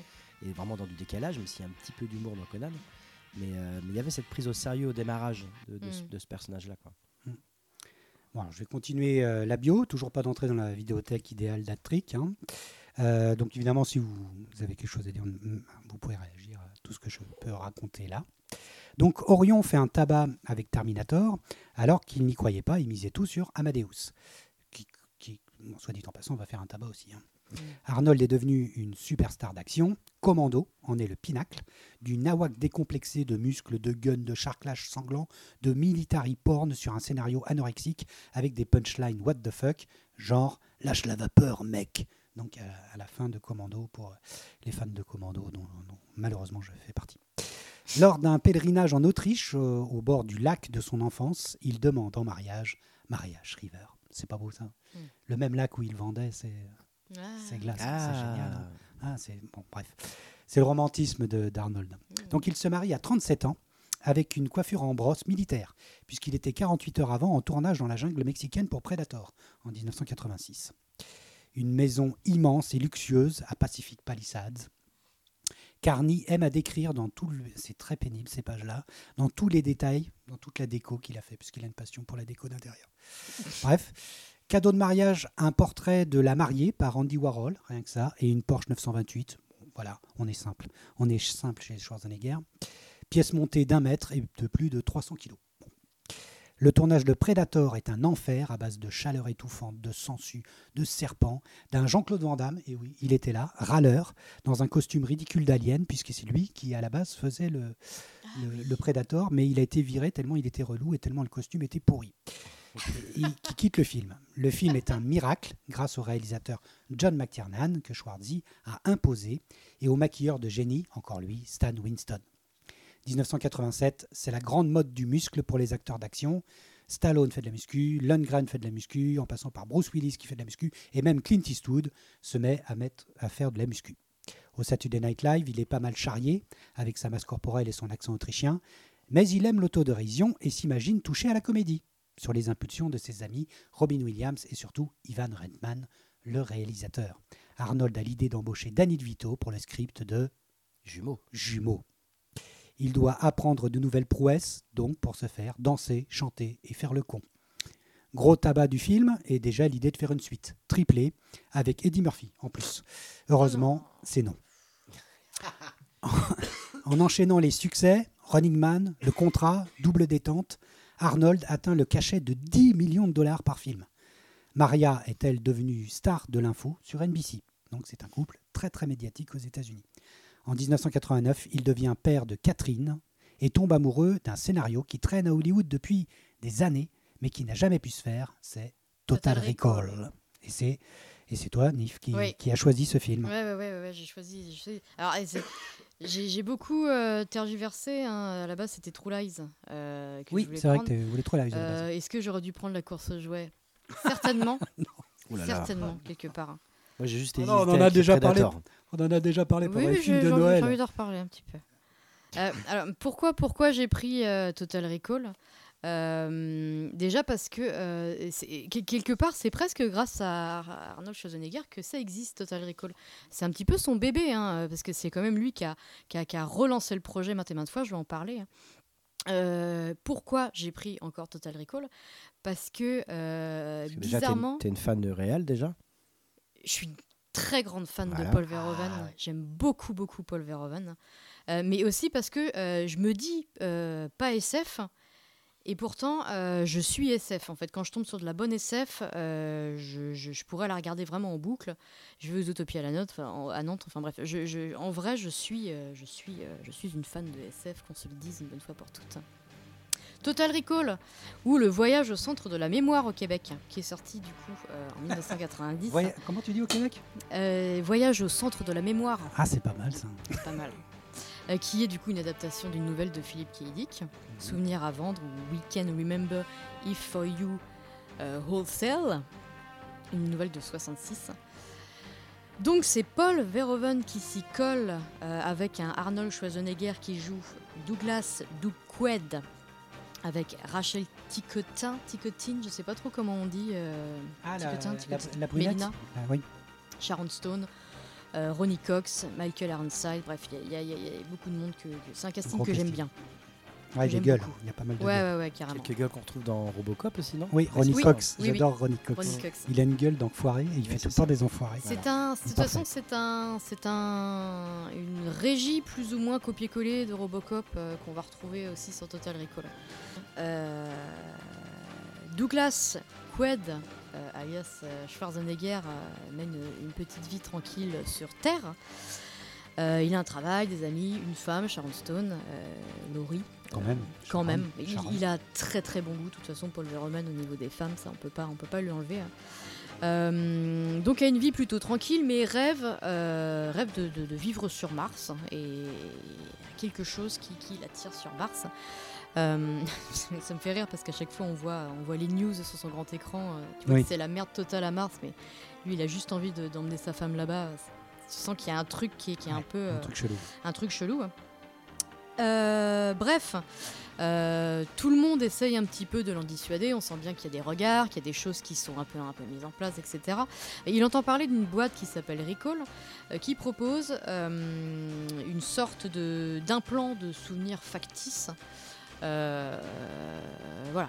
Il en parle un peu à ses collègues de bureau, qui lui à ses collègues de taf qui lui disent qu'il faut surtout pas y aller, que tu peux être lobotomisé, que c'est pas encore au point, etc. Euh, vous connaissez la suite, il part euh, foncer à, à Recall et il trouve le package, c'est-à-dire les vacances sur Mars, avec le petit plus bonus, être un agent secret et euh, se taper euh, la brune euh, parfaite, alors, je sais plus comment il dit, vicieuse, mais en même temps réservée, sportive, hein, bref. Sauf que, euh, et c'est là qu'il fait tout euh, Total Recall et tout le titre de Total Recall, euh, pendant qu'il se fait injecter l'implant du souvenir, il se réveille. Sauf que d'après les dires des médecins autour de lui, l'implant n'a pas été fait. Pourtant, il se réveille en tant qu'agent secret, euh, complètement conscient qu'il a vécu sur Mars et qu'il est en pleine mission et que si on le retrouve, on le tue. Donc le voilà euh, largué euh, complètement dans un taxi avec tous ses souvenirs qui lui remontent à la mémoire. De fil en aiguille, il se retrouve sur Mars et s'ensuit l'épopée de l'agent secret. alors, Carl Hauser, Douglas Doug, Quaid, bref. Le scénario de Total Recall, alors ça a quand même été un sacré bordel. Parce que à la base, euh, c'est euh, Ronald Shusett et Dan O'Bannon euh, qui débutent un peu d'ailleurs, enfin dans les années 70, qui débutent un peu dans l'écriture et qui prennent le projet en main. Sauf que de fil en aiguille, ils se rendent compte que c'est un projet qui va coûter beaucoup trop cher et décident de le mettre un petit peu de côté. Et surtout, ils sont un petit peu plus occupés avec Ridley Scott sur Alien, le huitième passager. Du coup, le, le projet passe de, un peu de studio en studio sans vraiment être concrétisé. Et c'est au milieu des années 80 euh, que Dino De Laurentiis envisage euh, un Robert Dreyfus dans le rôle principal et euh, peut-être éventuellement un Patrick Swayze. Donc on est vraiment passé à côté d'un truc hyper zarbi. En 87, le projet se concrétise avec Dino De Laurentiis qui veut en faire la première production de sa compagnie DEG. Euh, alors là, encore une fois, c'est encore le bordel, euh, parce qu'ils veulent reprendre le script de base, fait par Ronald Shusett et Dan O'Bannon, mais euh, c'est une version qui se fera pas finalement, qui sera vite abandonnée et mise dans un coin. David Cronenberg s'intéresse à la chose et commence à éventuellement euh, envisager un scénario qui tombe à l'eau encore pour sa mouche. Euh, parce que encore une fois, il réécrit le même scénar euh, repris par Ronald Shusett. Ça arrive à rien. William Hurt aussi, je crois, et, et- et apparemment, euh, pourquoi pas proposé pour le premier rôle principal. Enfin bref, il quitte le projet. Et ensuite, alors attendez, je reprends parce que c'est vraiment tout un bordel. Oui, C'est Cronenberg retourne dans la mouche. compliqué en plus. C'est ça. Et ensuite, suite à l'échec au box-office de Dune, Dino De Laurentiis se désintéresse du projet définitivement. Et ça permet à Arnold Schwarzenegger, euh, qui avait déjà tenté d'avoir le rôle principal à plusieurs reprises, euh, bah, de faire un peu de forcing. Total Recall, oui c'est ça, avec le producteur Joel Silver, hein, mais sans succès. Mais il, il tient le coup, euh, Schwarzenegger, il continue, et finalement il arrive à convaincre Carolco Pictures d'acheter les droits. Et surtout, euh, il fait du forcing pour que ce soit Paul Verhoeven, euh, après son Robocop, du coup, qui revienne et qui fasse vraiment euh, quelque chose un peu au goût de Arnold Schwarzenegger, du coup, avec lui en premier rôle, etc. C'est vraiment, vraiment lui qui va faire le gros forcing pour que ce film existe. Oui, il fait le forcing pour Verhoeven parce qu'il adore, il adore Robocop. il adore. Robocop. Il adore Robocop, donc du coup, il pas est. euh, Robocop. C'est ça. Et il fait aussi appel au scénariste Gary Goldman euh, pour écrire avec Ronald Shusett le script final. Donc finalement, ce sera un peu un retour normal des choses. Euh, Paul Verhoeven, du coup, euh, c'est ce que je disais, reprend un peu toute l'équipe de Robocop hein, pour, pour, pour concrétiser ce projet. Tournage du coup qui aura lieu en 89, euh, principalement à Mexico et principalement dans le métro de Mexico. Donc ce sera Ah, vraiment du, souterrain, du souterrain à fond. Et là où je veux faire un putsch, Ah. c'est que euh, c'est que euh, j'ai pas parlé de celui qui pour moi fera Total Recall euh, dans, dans son intégralité.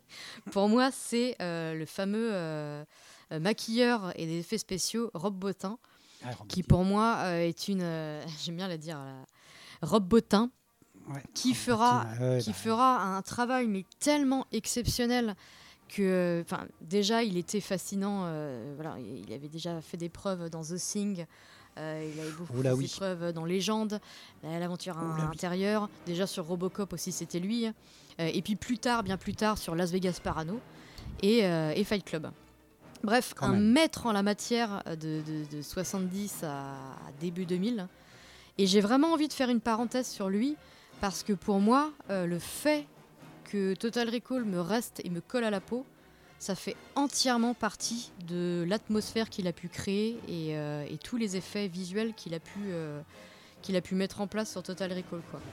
Et je pense que ça prend le dessus clairement sur le film, en fait. Parce que même juste, on dit Total Recall, forcément, on va parler de, de la prostituée aux trois seins, euh, forcément, on Les va parler seins. des yeux qui, qui, qui, qui globulent, on va pas... Enfin, tu vois, c'est, hyper fort, quoi.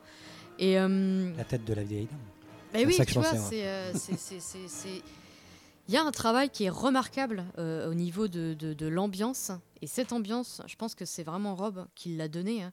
La tête Euh, qui explose sur Mars. C'est ça, les Ouais. yeux, les yeux qui ressortent. Enfin, c'est, un, un mec qui a réussi à, comme dans The Thing, à faire. euh, alors oui, ils sont très figés, euh, les mutants sur Mars. Ils sont, ils ont. Mais à chaque fois, c'est une petite œuvre d'art euh, qui, qui, que je trouve c'est une signature, mais incroyable. Et je pense que ça explique profondément mon attachement pour ce film-là.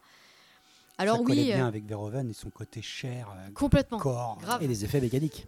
les- Grave. aussi. Là, on est vraiment dans le. euh, euh, ouais, il est déjà la femme aux trois seins, euh, euh, ce, ce côté anxiogène dans Mars euh, qui, qui va bien du coup avec son travail. C'est toujours encore, on parlait un peu de.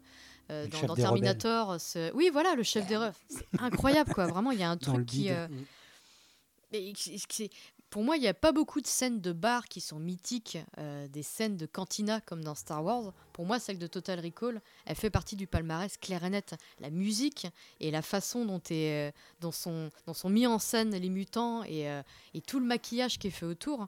euh, moi, je, suis, mais c'est comme The Thing. C'est des films que je pourrais regarder en boucle juste pour les maquillages, en fait, quoi. Donc, oui, pour revenir sur Schwarzenegger, alors il est rigolo, hein, il, est- il est rigolo. Euh, alors j'ai plein, j'ai, j'ai mis plein de scènes qui m'ont fait rire. Euh, son arrivée sur Mars où il est déguisé en grosse femme euh, et d'un seul coup, tu sais pas pourquoi le, le, le- costume marche plus, donc il se met à trembler, à avoir des convulsions et finalement il appuie sur un bouton et puis Ouais. d'un seul coup il, il Et la tête, la tête est, explosive. On sait pas pourquoi. En fait, C'est la tête ça. est explosive. Elle est- C'était C'est ça. prévu, quoi. C'était prévu comme ça. C'était prévu comme ça. Donc les combats mi-drôles, mi-sérieux, euh, je pense surtout à la fin où j'ai j'ai mis pause parce que je, je- je faisais littéralement dans ma culotte où euh, il fait le coup des leurs. Tu sais, il a, il, a, il a un gadget Ah oui, oui, oui. pour se dédoubler. Les Il rigole. Et à chaque fois qu'il tue quelqu'un, il rigole. Et en fait, au dernier truc, il rigole. Et en fait, il dit Hé hé, non, je t'ai bien eu. Il se retourne et en fait, c'est le vrai lui, c'est pas Mm. le leur. Donc, ça, j'ai vraiment fait pipi dans ma culotte. Sans qu'il ait un peu la prod, quoi. C'est complètement ça. C'est de la punchline à la Harney, c'est son scrogneux, euh, euh, les patates direct dans ta gueule, euh, euh, les, apparitions de méchants devant les visios. Mais ça, dans Total Recall, c'est tellement bon, quoi. Ils apparaissent tous de la même façon, c'est-à-dire qu'ils sont pas devant le visio, ils apparaissent sur le côté tout le temps comme ça. Ouais, Ça, c'est hyper drôle. C'est ça, ouais. Et voilà, encore. Alors, Paul Verhoeven, évidemment, qui a fait. Qui a fait euh, moi, je suis tellement fan de son travail. euh, il- je l'appelle le Oh, Hollandais oui. fou. Il, est, il, a, il a une filmo qui est tellement, tellement folle.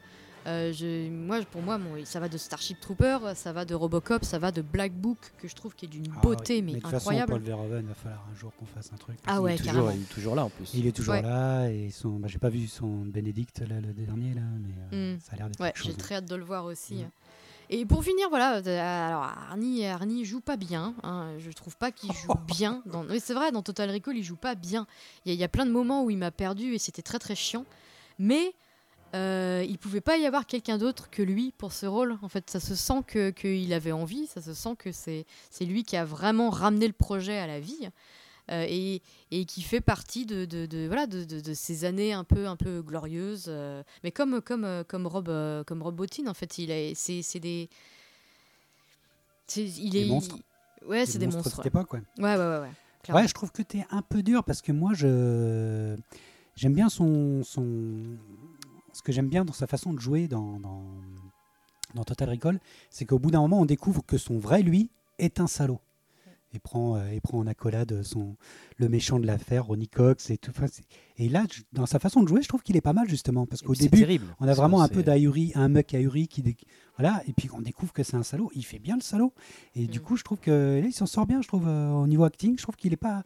J'ai vu pire, j'ai vu bien pire. Je trouve qu'il est pas oui trop mal mais dans bien sûr moi aussi mais euh, c'est c'est toujours euh, toujours dans, dans, dans- on le on le enfin toujours dans ses avec ses outils à lui avec ses moyens avec une simplicité qu'on lui accorde euh, et puis puis voilà ça passe quoi il est tout le temps entouré de maîtres en la matière donc forcément c'est T'as envie de dire que c'est bien, mais finalement, euh, tu prends que lui. euh, c'est, c'est- voilà, c'est, tu prends que lui sans, sans, sans, sans, ses blagues en plus de ça. bah, c'est, il reste pas grand chose, quoi. C'est, Moi, ce que j'aime bien aussi, c'est que le scénar est le même scénar que le premier épisode de Cobra. Je sais pas si vous vous souvenez de ce manga Cobra là, qui était dessiné sur les traits de, de Jean-Paul Belmondo. Ouais. C'est pareil quoi. C'est au début, il va dans un, dans un truc pour qu'on lui mette euh, pour qu'on lui mette euh, voilà une, une sorte d'a- d'aventure euh, dans la tête et puis en fait ça réveille chez lui ce qu'il est vraiment et qu'il a un bras euh, un bras enfin qu'il a un bras un faux bras mais un, un canon à la place et c'est le même le même départ que hmm. Que la, que la nouvelle de Philippe Cadic et de, Bah, et qui, de Total qui Recall. apparemment n'ont rien à voir. euh, J'ai voulu la lire et je l'ai pas trouvée. Je sais qu'elle est, qu'elle est dans Minority, Minority Report, le bouquin. Oui, parce que c'est est, Minority euh, Report et plus ou moins la suite. Oui, c'est ça, ouais. Mm. Alors, je l'ai pas trouvé. J'aurais bien voulu la lire parce qu'apparemment, ça n'a absolument pas vraiment de rapport ni la même fin. Parce que la le de... scénario de... Total Recall il est balèze quand même. Hein. Ah, J'aime bien moi parce que Activer une bombe nucléaire pour aller. euh, pour mais on n'est pas sûr le- justement de, à la fin du film, on n'est pas sûr que peut-être que de tout le film, c'est en fait, euh, on est Ouais, encore dans la machine peut-être à la ça, fin. ça encore, on s'en fout un peu. Enfin, on s'en fout un peu. euh, parce qu'il y a des regards end, avant, il y euh, a des trucs qui font que. Et ça, ça c'est un truc qui m'a gêné aussi un petit peu un dans peu le comme film. dans Blade Runner, on sait pas trop si C'est c'est. d'avoir le, le, le, le point de vue des méchants. Du coup, ça fausse tout. Si, si on avait que son point de vue à lui, si on avait que des scènes euh, de son regard à lui, mais parfois il y a des scènes où tu vois les méchants vivre, où tu les vois euh, vrai. essayer de. Du coup, ça, coupe tout. Et vrai, tu dis, vrai, bah oui, donc euh, effectivement, ça, tort, c'est ça, ça- ça existe et c'est bel et bien. euh, c'est vrai, c'est vrai. Il y a les regards avant, Sharon Stone qui est un peu douteuse, qui arrête pas de lui dire il non, paraît Mars, euh, Sharon, euh, Sharon et Schwarzy, ça s'est un peu mal passé en fait. hein. Oui, Euh, j'ai eu vent de ça aussi. fait, pendant le tournage, euh, La il y a scène de un baston moment- est géniale. Justement, pendant la scène de baston, euh, elle avait peur de Schwarzy et de la peur de ses mains. Et, euh, et il devait mettre ses mains autour de son cou. Et ils ont dû mettre, euh, je sais plus combien de, de- de prises pour pouvoir faire cette scène-là. Ah, parce que. Sharon Stone avait un trauma par rapport à ça. Et tombait en sanglots. euh, ça a agacé tout le monde sur le tournage. Mais enfin bon, apparemment, elle avait un véritable trauma autour de d'avoir des mains autour de son cou. euh, Mm. euh, Sch- Schwarzy en parle dans, dans- dans son bouquin. Ouais, bah, je crois que tu as, fait le tour. Moi, j'adore ce film.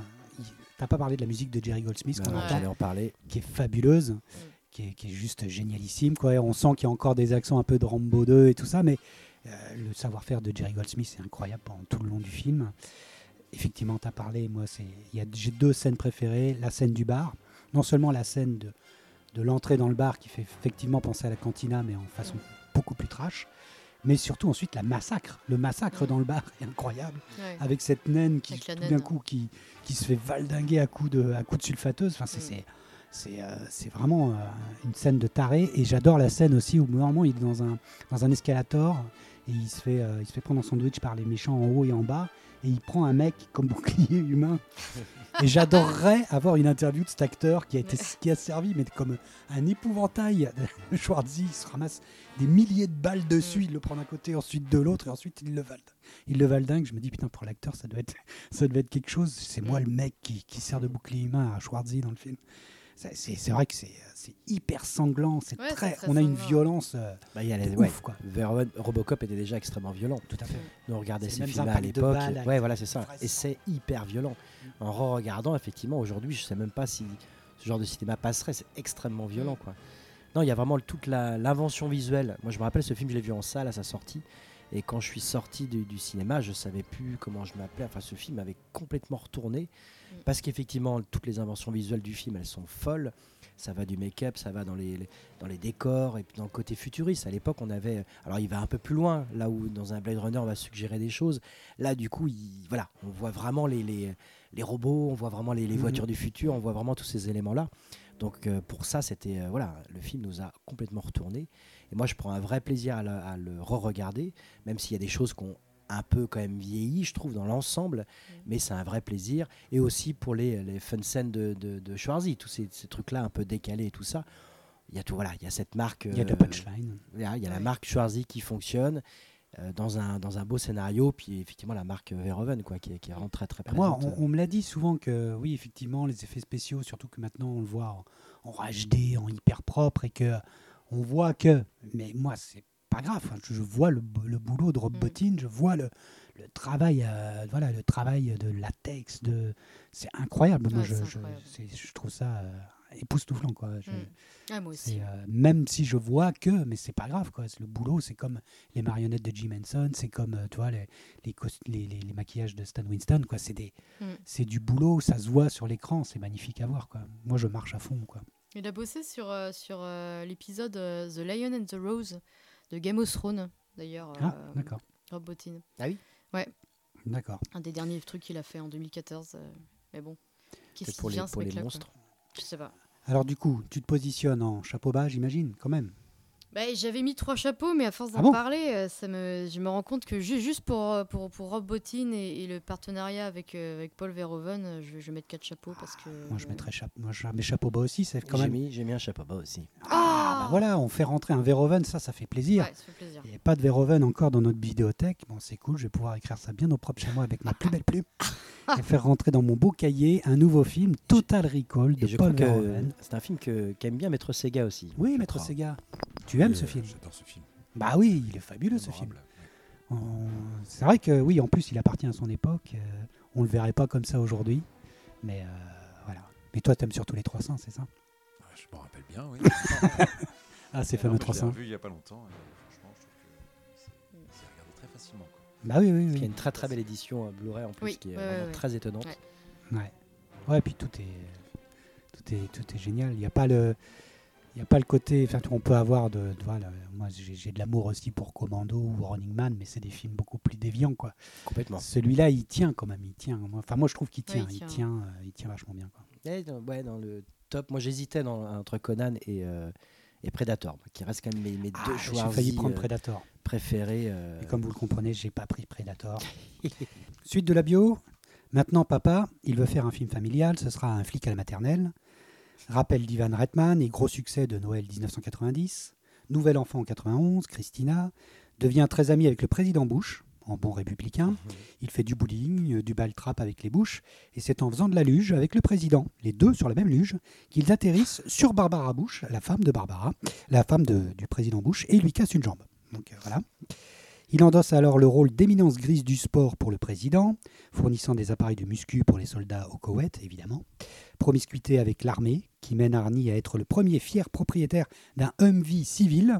Vous savez, ces grosses bagnoles là, qui servaient à l'armée. là. Le Hummer Voilà le Hummer. Et, et que vont s'arracher tous les, les stars du rap US ensuite. Mais c'est le premier à l'avoir. C'est Arnie qui en avait demandé à la- directement à l'armée. 91, c'est l'année de Terminator 2, le mastodonte qui va redéfinir le blockbuster américain Hollywood, avec un James Cameron qui explose le budget à 94 millions de dollars. Le T800 est devenu un good guy face au nouveau T1000, une humanisation du robot qui plaît à l'acteur, et des cascades en Harley avec un fusil qui, là, lui plaît moins dans la difficulté. Patriotisme oblige, le film sort un 4 juillet et va tout cartonner. Sur un nuage olympien, Arnie se réconcilie avec Stallone et lance Planet Hollywood avec Bruce Willis également. Et puis en 93, la descente du nuage va être brutale avec Last Action Hero, le gros plantage qui va déprimer Schwarzenegger. Ouais, du rock, ouais, c'est la musique de Last Action Hero. Euh, Last Action Hero, ouais, c'est. alors moi, j'adore ce film. Pourquoi? Parce que déjà, c'est un film malade, c'est un film compliqué. c'est un film complètement euh, qui va complètement rater sa cible et qui va se faire démolir la gueule par Jurassic Park, qui sort euh, une semaine après, je crois. Et du coup, le film, euh, bah, ça va déprimer, euh, déprimer et et John McTiernan, euh, puisque euh, le film va être un flop monstrueux, même s'il va à peu près se rembourser grâce à l'international. Bon. Le résumé, donc Danny Manigan, un enfant fuyant école euh, dans un dans, un, dans une famille monoparentale, donc juste sa maman, euh, voilà, fuit l'école pour aller au cinéma, voir les films de Jack Slater. Euh, en allant voir le Jack Slater 4, Nick, le projectionniste, lui donne le billet, le ticket magique et, euh, et entre dans le film grâce au pouvoir de ce ticket magique. Et, euh, et, en fait, Danny, à l'intérieur du film, va se retrouver avec son héros, toujours Jack Slater. Son pouvoir à lui, à Danny, c'est de connaître le début du film, ce qui lui donne des billes euh, pour pouvoir aider l'enquête de Jack Slater. Mais malheureusement, le méchant, Benedict, va réussir à choper le ticket magique et à faire le chemin inverse et à se retrouver dans le monde réel. Donc, c'est un film. euh, moi, j'adore ce film. Pour moi, c'est. Il y a des grands films dans l'histoire du cinéma, surtout au niveau de, de la fin du XXe siècle. Pour moi, il y a des films qui sont majeurs dans les, années 1990. euh, des films, euh, l'aboutissement ultime du film politique avec Fight Club, l'aboutissement euh, du film historique et romantique avec Titanic. Et pour moi, ce film-là, c'est le point final du film d'action complètement décérébré qui te fait réfléchir à ce que tu es en train de regarder par le biais du regard d'un enfant et qui met un point final aux films d'action complètement débiles. C'est-à-dire qu'il y a des films comme Commando et tout ça, bah, ça marchera beaucoup moins. Et, que derrière, on va avoir l'humour méta, l'humour qu'on peut dire postmoderne un peu, qui va aboutir jusqu'à l'aboutissement, je sais pas, jusqu'à des films comme euh, ou des séries comme Community. C'est-à-dire que c'est directement lié, quoi, cet humour euh, méta de, de- de- de montrer un film qui sait exactement ce qu'il est en train de vous montrer ou montrer les acteurs dans leur propre rôle.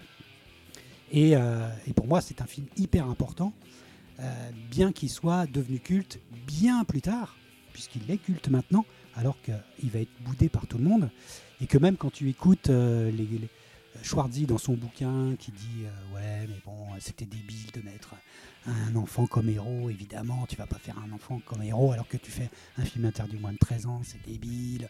Il se trouve des raisons pour dire pourquoi le film euh, ne pouvait pas marcher et que, quand tu écoutes John McKernan dans le nouveau commentaire qu'il a fait dans le nouveau, la nouvelle édition 4K de Last Action Hero, il arrête pas de dire désolé tout le temps. Il dit oh là je suis désolé, j'ai raté cette scène, ah, je suis désolé. Alors que moi j'adore ce film, de bout en bout, j'adore ce film. Pourquoi j'adore ce film? Euh, Parce que déjà c'est la Dream Team. Quoi. Il y a Schwarzy, il y a John McKernan à la réalisation, il y a CDC qui accepte de faire euh, euh, de, de la musique dedans. Le scénario c'est Shane Black quand même Shane Black, quoi, le scénariste de L'Arme Fatale, le scénariste euh, qui fera ensuite plus tard euh, Kiss Kiss Bang Bang, qui, avait, euh, qui, jouait dans Predator et qui avait amélioré un peu le scénar de Predator. Enfin bref, le scénariste euh, culte des années 80-90. Euh, il y a aussi la musique de Michael Kamen à l'intérieur, en même temps que quand tu regardes tous les groupes de rock qu'il y a dedans, c'est quand même la top liste des groupes de rock des années 80-90. Et et puis dedans, il y a tous les copains qui viennent participer. quoi. C'est-à-dire que quand on est dans le monde du film, eh ben, à l'intérieur, on va croiser euh, Sharon Stone vite fait dans son rôle de Basic Instinct. Euh, on va croiser euh, Tina Turner qui fait dans, dans un autre commissariat la, commissaire. On va croiser Jean-Claude Van Damme à l'avant-première du film d'Arnold Schwarzenegger. Enfin, il y a une espèce d'effet vache qui de mise en abîme totale. Et le film est tellement une mise en abîme que c'est presque aussi une sorte d'aveu de Schwarzy que ces films-là arrivent au bout du bout, qu'on peut plus les faire ces films-là, que qu'on est arrivé au bout de la corde, quoi. Et que même quand on voit Schwarzenegger se jouer lui-même, Schwarzenegger à l'avant-première de son film, à la fin, c'est plus un, mec un peu détestable, euh, narcissique. Enfin, il se fout lui-même de lui-même. Mais du coup, c'est presque un constat d'aveu qu'il arrive en bout de course, quoi, Schwarzy. Et que c'est pour ça que le film, moi, je le trouve génial, alors qu'il va avoir une- un marketing complètement taré. hein. Il y a une fusée dans l'espace avec écrit euh, Last Action Hero, Arnold Schwarzenegger, puisque c'était la première publicité dans l'espace d'un film. Quoi. Il va y avoir un partenariat complètement délirant avec Burger King, qui va faire Last Action Hero partout, sur les, les gobelets surtout, mais malgré ça, ça va pas marcher. Il va y avoir sept adaptations aux jeux vidéo. Enfin, c'est c'est complètement euh, taré, quoi, mais malgré ça, eh ben, le film... euh, le film ne, ne marche pas. Alors, Schwarzy va carrément imaginer que, vu qu'on est en 1995-96, euh, c'est parce que c'est les démocrates qui passent à la Maison-Blanche et qu'on lui en veut de son amitié avec George Bush. Donc, c'est pour ça qu'il y avait une vengeance d'Hollywood contre lui. Enfin, bon, bref. Mais pour moi, il n'y a rien de tout ça et ce film est génial. Les gags, les gags, il y a des gags qui sont énormes, quoi. Le gag du, du gosse qui reconnaît l'acteur d'Amadeus et qui dit bah, C'est toi le méchant. Bah, évidemment, tu faisais Salieri dans, dans Amadeus, donc c'est forcément toi le méchant. quoi. Euh, le compte à rebours avec, avec des papiers, c'est 4, 3, 2, 1, c'est complètement débile, mais c'est génial. Les faux raccords qui sont volontairement faits comme dans les vrais films, des faux raccords, ou encore, euh, ou encore Jack Slater qui arrive dans la réalité, qui veut essayer de choper une bagnole en, en, en, Mm. en shootant dans, dans une dans la, la, la, la- la portière et qui se fait hyper mal. Il dit putain merde ça fait mal. Bah ouais ouais ou qui tire euh, qui tire six fois avec son gun puis qui bah merde il y a plus de balles. Il dit bah oui ici euh, les chargeurs ils ont une fin tu vois. Et Ou les, ça les c'est punchlines aussi. Je sais plus ce qu'il je sais plus ce qu'il Ah, dit. il y a Il dit, des ah, tu t'y attendais pas à ça, hein Ouais. surtout ce oui oui oui surtout qu'en plus il en abuse carrément. Là on arrive au bout du bout aussi de la Mm. punchline finalement c'est la Mm. mise en abîme de la punchline Mm. avec son to be or not to be. euh, avec euh, quand il fait du Shakespeare, Jack Slater en Shakespeare, enfin, c'est n'importe quoi. Les, les fausses bandes annonces et tout ça. Enfin, et puis en plus, il y a une mise en abîme qui va tellement loin qu'à la fin, le méchant ultime de tous les méchants, c'est carrément la mort du septième saut du film de Bergman qui sort du film. Donc le film le plus, euh, le plus euh, film d'auteur, euh, euh, qui devient le méchant ultime du film et qui, qui, tue en se baladant. D'ailleurs, il faut savoir que la mort est interprétée sous sa capuche par Ian McKellen, donc Gandalf lui-même, qui, qui, qui, faisait, qui, fait la, la mort dans, dans, dans le film. Et quelque part, c'est presque un film aussi intelligent que Matrix, l'humour en plus, puisque c'est pareil, quoi. Quelque part, le monde du film, c'est la matrice, et puis on arrive dans la réalité où là, ça fait mal, où, où les choses sont pas cool, où il pleut, où c'est, où on- voilà, où tout est douloureux, où tout est. Donc il y a une sorte d'allégorie de la caverne un peu très Platon, sauf que c'est mis dans un film d'action. C'est pour ça que voilà, pour toutes ces raisons, j'adore ce film. Euh, Je, voilà, pour moi, c'est quatre chapeaux, vous l'avez compris. C'est, j'adore ce film, je le trouve immensément euh, énorme. Quoi. C'est, il y a toute l'intelligence, l'humour, le, et puis, la, la- la- et puis euh, parlons aussi de la réalisation de McTiernan dans les scènes d'action, qui, bien qu'elles soient humoristiques, sont quand même vachement bien tournées. Quoi. Mhm. Les scènes de bagnole notamment. Vous vous positionnez comment, toi, Manu? Non, je trouve que tu l'as bien défendu. hein. Ah, je le Mm. défends, je le défends. Bec et ongle. Mais euh, alors en plus, moi, je l'ai re-regardé. euh, moi, je trouve extrêmement mal vieilli. Ah c'est ouais très 90s à fond. euh, Ouais, mais c'est. Quelque part, c'est un peu dans la logique, du, tu, vois, tu vois ce que je veux dire? Ouais, ouais, carrément. Mais j'ai entendu Parce tous tes ça- arguments et tout ça. hein, mais euh, je sais pas, mais je crois que le film n'a- jamais trop fonctionné avec moi en fait Ah bon? dès le démarrage. Déjà, j'ai du mal avec le gamin.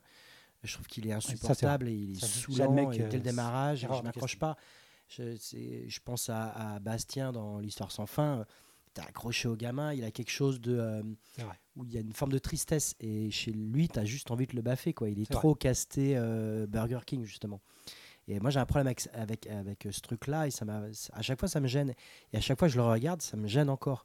Euh, même si effectivement il y a, y a- y a plein d'idées euh, euh, décalées qui, qui, qui- qui fonctionnent. Et justement dans ce travail mes amis, ils sont allés très très loin jusqu'à effectivement cette histoire de la mort et tout ça. Euh, mais hum, ouais, je sais pas, peut-être peut-être que même quand il est sorti, hein, je trouve que ça marchait déjà moins sur moi en tout cas. Euh, peut-être que effectivement c'était le le film de trop dans, dans, dans, dans le délire justement Schwarzy et tout ça. Euh, Bah, il a été vendu comme ça. Et du coup, Ouais. c'était une erreur. hum. Parce que le Mm. film n'est pas du tout ça, justement. Il est beaucoup plus, euh, beaucoup plus intelligent, beaucoup plus malin que ça, justement, puisqu'il se fout de la gueule de. Il y a carrément des scènes qui imitent des scènes d'autres films, comme euh, La baraque qui explose, qu'on a vu dix fois trop dans, dans Mm. trop de films, dans L'arme fatale, où justement, tu as un mec qui dit Oh là là, j'étais à deux jours de ma retraite, qui fait vraiment, vraiment les, les clins Ouais. d'œil à L'arme fatale, à, En fait, je, pense- à plein d'autres films, quoi. je, je pense Tout en se moquant gentiment d'eux, quoi. Ouais, je pense que, les- c'est que le film, pour moi, n'a pas d'émotion en fait. C'est ça, le truc. C'est-à-dire que ce qui me manque, euh, c'est-à-dire que ça joue sur deux choses. C'est-à-dire qu'il y a effectivement le fun film où euh, on a les bises en abîme, c'est drôle. Mais ce qui me manque, c'est euh, l'humain, quoi. C'est-à-dire que euh, ouais, le côté émotion pour vraiment y croire et pour vraiment aller jusqu'au bout et accepter euh, cette folie. Ouais, tu soit on est dire. vraiment dans un y a-t-il et on est vraiment dans, un- dans du débile jusqu'au bout. Là, il y a quand même. Mais je- ça vient peut-être du casting, ça vient peut-être. Ah, je conçois que oui, c'est vrai que le môme, pour moi, c'est le point faible du film. Après, j'a- j'arrive à avoir l'émotion à la fin où tu vois que il a quand même pris Jack Slater comme le rôle du père qu'il n'a pas. Et les dernières scènes avec sa mère et tout ça, et Jack Slater, le personnage euh, imaginaire qui, qui intègre le. Je trouve qu'il y a un petit truc, qui est, Oui, oui, un oui, petit a un petit frisson que truc, j'ai ouais, quoi, ouais, ouais. pour ce qui est de l'émotion. Mais Mm. bon, c'est vrai que c'est pas, c'est pas énorme. Mais après, effectivement, c'est très inventif. Il y a plein, plein, plein de choses. Entre la- sa fille, euh, le méchant, Sa il est fille. génial aussi. Le méchant, il est Oui, très, très drôle. euh, avec, il euh, Avec ses, avec lentilles. C'est vrai qu'il y a une forme. En fait, il y a une, forme de rêve. Enfin, je pense, je, je fais la comparaison avec euh, Histoire sans fin, hein, mais je pense qu'à la fin, quand Bastien revient avec le, le- le- le dragon, euh, bon, il y a une part de, de- de- de rêve entre euh, mettre ton, ton bouquin dans la réalité. Et là, le petit garçon, il fait que ça, en fait. Et, euh, mais du coup, ça va trop vite, je trouve. Ça va, le gamin, quand il arrive, c'est- tout de suite, en fait. Et c'est ça qui me. Je trouve que le. Je crois moins, en fait. C'est-à-dire que je pense que quand tu arrives, tu as vraiment un temps avant de directement. euh, et voilà. C'est c'est juste sur, sur, sur cet aspect-là, moi, que ça m'a gêné. Et je pense que ça, ça a cassé un peu le, le- le Ouais, côté euh, rêve, en fait. Euh, je, vois euh, ce que tu veux dire. En tout cas, pour ce qui est du cast du gamin, je suis d'accord. Ça, c'est le, c'est le truc qui m'a toujours un peu dérangé. avec, euh. Et toi, Nif? Et tu mets combien de chapeaux du coup? Je- Ah, euh... J'ai vu que j'en ai mis deux euh, à Terminator à Terminator. Oh, j'en mets deux. Ça, Deux, chapeau mou. Mm. Euh, chapeau melon. Ok. Moi, je vais en mettre 4 histoire que tu passes pour le salopard. Et puis tu Euh, vas rendre hommage à Olu, quoi, surtout. Bah oui, À ta oui, moitié, à oui, ta bah oui, moitié. oui, oui, oui, oui, euh, c'est le film de Noël, c'est le film quand il est malade, c'est le film quand c'est, ben, je- j'en ai un aussi, hein, mais c'est donc euh, donc j'en, j'en ai bouffé gentiment, mais en même temps, je n'étais jamais déçue. Enfin, je veux dire, je suis toujours ressortie. euh, mais du coup, je vais rejoindre aussi Manu avec le côté. euh, justement euh, l'attachement et l'émotion que, que j'arrive pas à, retrouver que j'arrive pas et du coup qui il va moins me coller à la peau parce que euh, parce que justement j'ai pas ce déjà euh, quand t'es pas ultra fan de Schwarzenegger c'est un petit peu dur euh, du coup de euh, de, bah, de se raccrocher à quelque chose et qu'en plus euh, qu'en plus le gosse est insupportable Euh, tu vois je préfère le gosse de la course aux jouets tu vois, pour qui, qui, qui est d'ailleurs Bah euh, qui est- d'ailleurs euh, Joel, euh, Joel Osmet euh, euh, Osmet ouais, euh, un truc comme ça Le petit d'intelligence artificielle, quoi. Ouais, c'est ça. Mm. Euh, donc, euh, donc euh, ouais, par contre, euh, ouais, je trouve que tu l'as super bien défendu pour le coup. Donc, euh, donc ouais, je, j'ai presque envie de le revoir avec cette Bah, vision. écoute, il, il sera pas, il sera passé pas loin. Il sera passé pas Ouais, loin. Écoute, euh, c'est pas grave. Il y a, d'autres John McTiernan qui pourront euh, Ah bah oui. prétendre à, rentrer là-dedans, Oui. j'imagine. Bon alors, à la fin de la bio, Arnold déprime, hein, évidemment. Euh, ça va mal avec Last Action Hero. Et quoi de plus remontant qu'une comédie française pour se requinquer avec Thierry Lhermitte et Miu Miu. La totale. Il, il adore le film La Totale et veut en faire un remake musclé. Il appelle James Cameron pour dynamiter le script et il va pas être déçu. Cascade, explosion, scène incroyable. Mais le plus ardu pour la star, c'est surtout apprendre le tango alors qu'il manque de se tuer dans une chute de 30 mètres lors de la scène du cheval sur le building. En 94, il renoue avec le succès avec deux cartons, True Lies et Junior. Il en profite pour s'acheter un improbable Boeing 747 à 130 millions de dollars, mais tout va vriller à cause d'une double opération délicate du cœur due à une malformation génétique. Les studios sentent la fragilité de l'acteur, le blacklist de la plupart des gros projets. Il ne fera pas Minority Report, la suite de Total Recall, il ne fera pas Je suis une légende, et encore, reporter toujours et encore Terminator 3. Arnie doit se contenter d'un second rôle dans le weird euh, Batman et Robin. Planète Hollywood est devenu un délire de luxe, de jet de soirée avec des stars aux petits soins comme Jackie Chan, Banderas, Snipes, Wesley Snipes. Mais ses coûts et corps exorbitants provoquent la faillite. Schwarzy conclut On s'est bien marré quand même. Bon. 1997, dorénavant, quatre enfants, il reste plus souvent à la maison et en profite pour apprendre à sa progéniture dégénérée trop américaine la discipline européenne. On fait sa lessive soi-même et on éteint les lumières, bordel. C'est la mort de sa maman l'année suivante qui lui ouvre les yeux sur toutes ses erreurs familiales, le fait qu'il ne soit pas allé à des, enterrements, vous voyez, et le remet en question. Puis, grâce à une campagne médiatique avec ses fans et du marketing, Arnold revient au cinéma en 99 avec le décadent Fin des temps où il combat carrément le diable, ambiance bug de l'an 2000, puis combat le clonage humain dans À l'aube du sixième jour. Mais au début des années 2000, c'est carrément la Californie que Schwarzy veut sauver. État qui s'est pris en pleine gueule le pétage de bulles Internet dans la Silicon Valley et les blackouts à répétition avec le prix de l'énergie. Il est un drôle de républicain, certes ultra-libéral, mais pro-avortement, pro-gay, pro-environnement, pro-contrôle des armes, pro-sécurité sociale, bref, un républicain un peu bizarre. Il tourne Terminator 3, mais prépare sa campagne. Tourne Dommage collatéral, modifié en catastrophe à cause du 11 septembre. Il fera deux mandats et lui qui croyait faire du Reagan va faire du Roosevelt avec des politiques de grands travaux et une lutte contre l'esprit partisan borné. Faisant face également aux incendies monstres de la Californie et à la crise des subprimes. Il conclut que c'était pire que la roue de la douleur de Conan, en parlant de ces deux mandats. En 2010, le secret d'un enfant de 14 ans qu'il a eu avec la femme de ménage, Mildred, éclate dans la famille, puis dans les médias. Le couple éclate. Arnold voulait tellement ce dessin animé, The Governator, en collaboration avec Stanley, qui ne se fera pas. À 65 ans, il revient au cinéma avec Expendable 2, Évasion ou encore Le Dernier Rempart. Euh, Celui-là est pas trop trop mal. Je ne sais pas si vous l'avez vu. Non. Réalisé par un réalisateur coréen, Le Dernier Rempart. C'est un, un Schwarzy tardif euh, vraiment pas mal. hein. Mhm. Euh, avec euh, voilà dans l'ambiance un peu commando mais euh, un peu débile euh. bref la fin de l'autobio est, un, est plus un manuel avec des préceptes qui en disent long sur le parcours de Schwarzy. Et surtout c'est les gaffes. Il, a- il fait même dans ses préceptes il fait des gaffes. Il dit euh, précepte je sais plus combien 8 ou 9 ne pas trop réfléchir. Là tu te dis merde gars c'est quoi ce précepte? C'est quoi ce précepte débile? Ou encore, précepte, j'ai plus combien, n'entendez pas non, mais oui. Puis là, tu te dis, ouais, mais gars, là, c'est chaud, quoi. Pour consentement, c'est pas trop bon de dire des choses comme ça, bref. Ou alors, en avoir une bonne paire. Voilà, c'est le précepte à Schwarzy. C'est-à-dire qu'il essaie de s'améliorer, mais ça reste quand même Schwarzy. Et donc, voilà, on est arrivé à, à notre époque maintenant. Euh, donc, c'est vrai que les dernières nouvelles de Schwarzy qu'on a, c'est Sur les réseaux sociaux. sur les réseaux ouais, alors sociaux, des- beaucoup. Un Oui, peu bah, débile, des, hein, des vidéos qui font un petit peu peur. hein. Enfin, un petit peu peur. dans, ouais. son, dans son Dans jacuzzi. sa cuisine. Ah, ouais, j'en ai Ah, pas. pas tous- Non, Ouais. j'ai pas vu dans le jacuzzi. Non, j'ai Ouais, plutôt il y a vu, son euh, âne qui arrive Oui, un âne, toujours Ouais, son âne, ouais, toujours son âne. euh, dans sa maison. C'est Voilà, très étonnant. ouais, ouais. Schwarzy va bien, peut-être, on ne sait pas. Mm. Bon, voilà. Donc, euh, donc bah voilà, on a fait le point Schwarzy avec un film qui rentre. C'est quand même, euh, Oui. c'est quand même génial. Un Euh, personnage pop culture total. C'était intéressant en plus de Mm. démarrer euh, avec l'écho de, de Babel. Peut-être qu'on fera une émission sur Babel, mais il y a ce oui, côté, euh, peut-être. Après, on y pense. ce côté iconique de- d'Arnold, euh, des héros qu'on voulait, euh, on voulait ressembler à Arnold comme on voulait ressembler à, à Babel.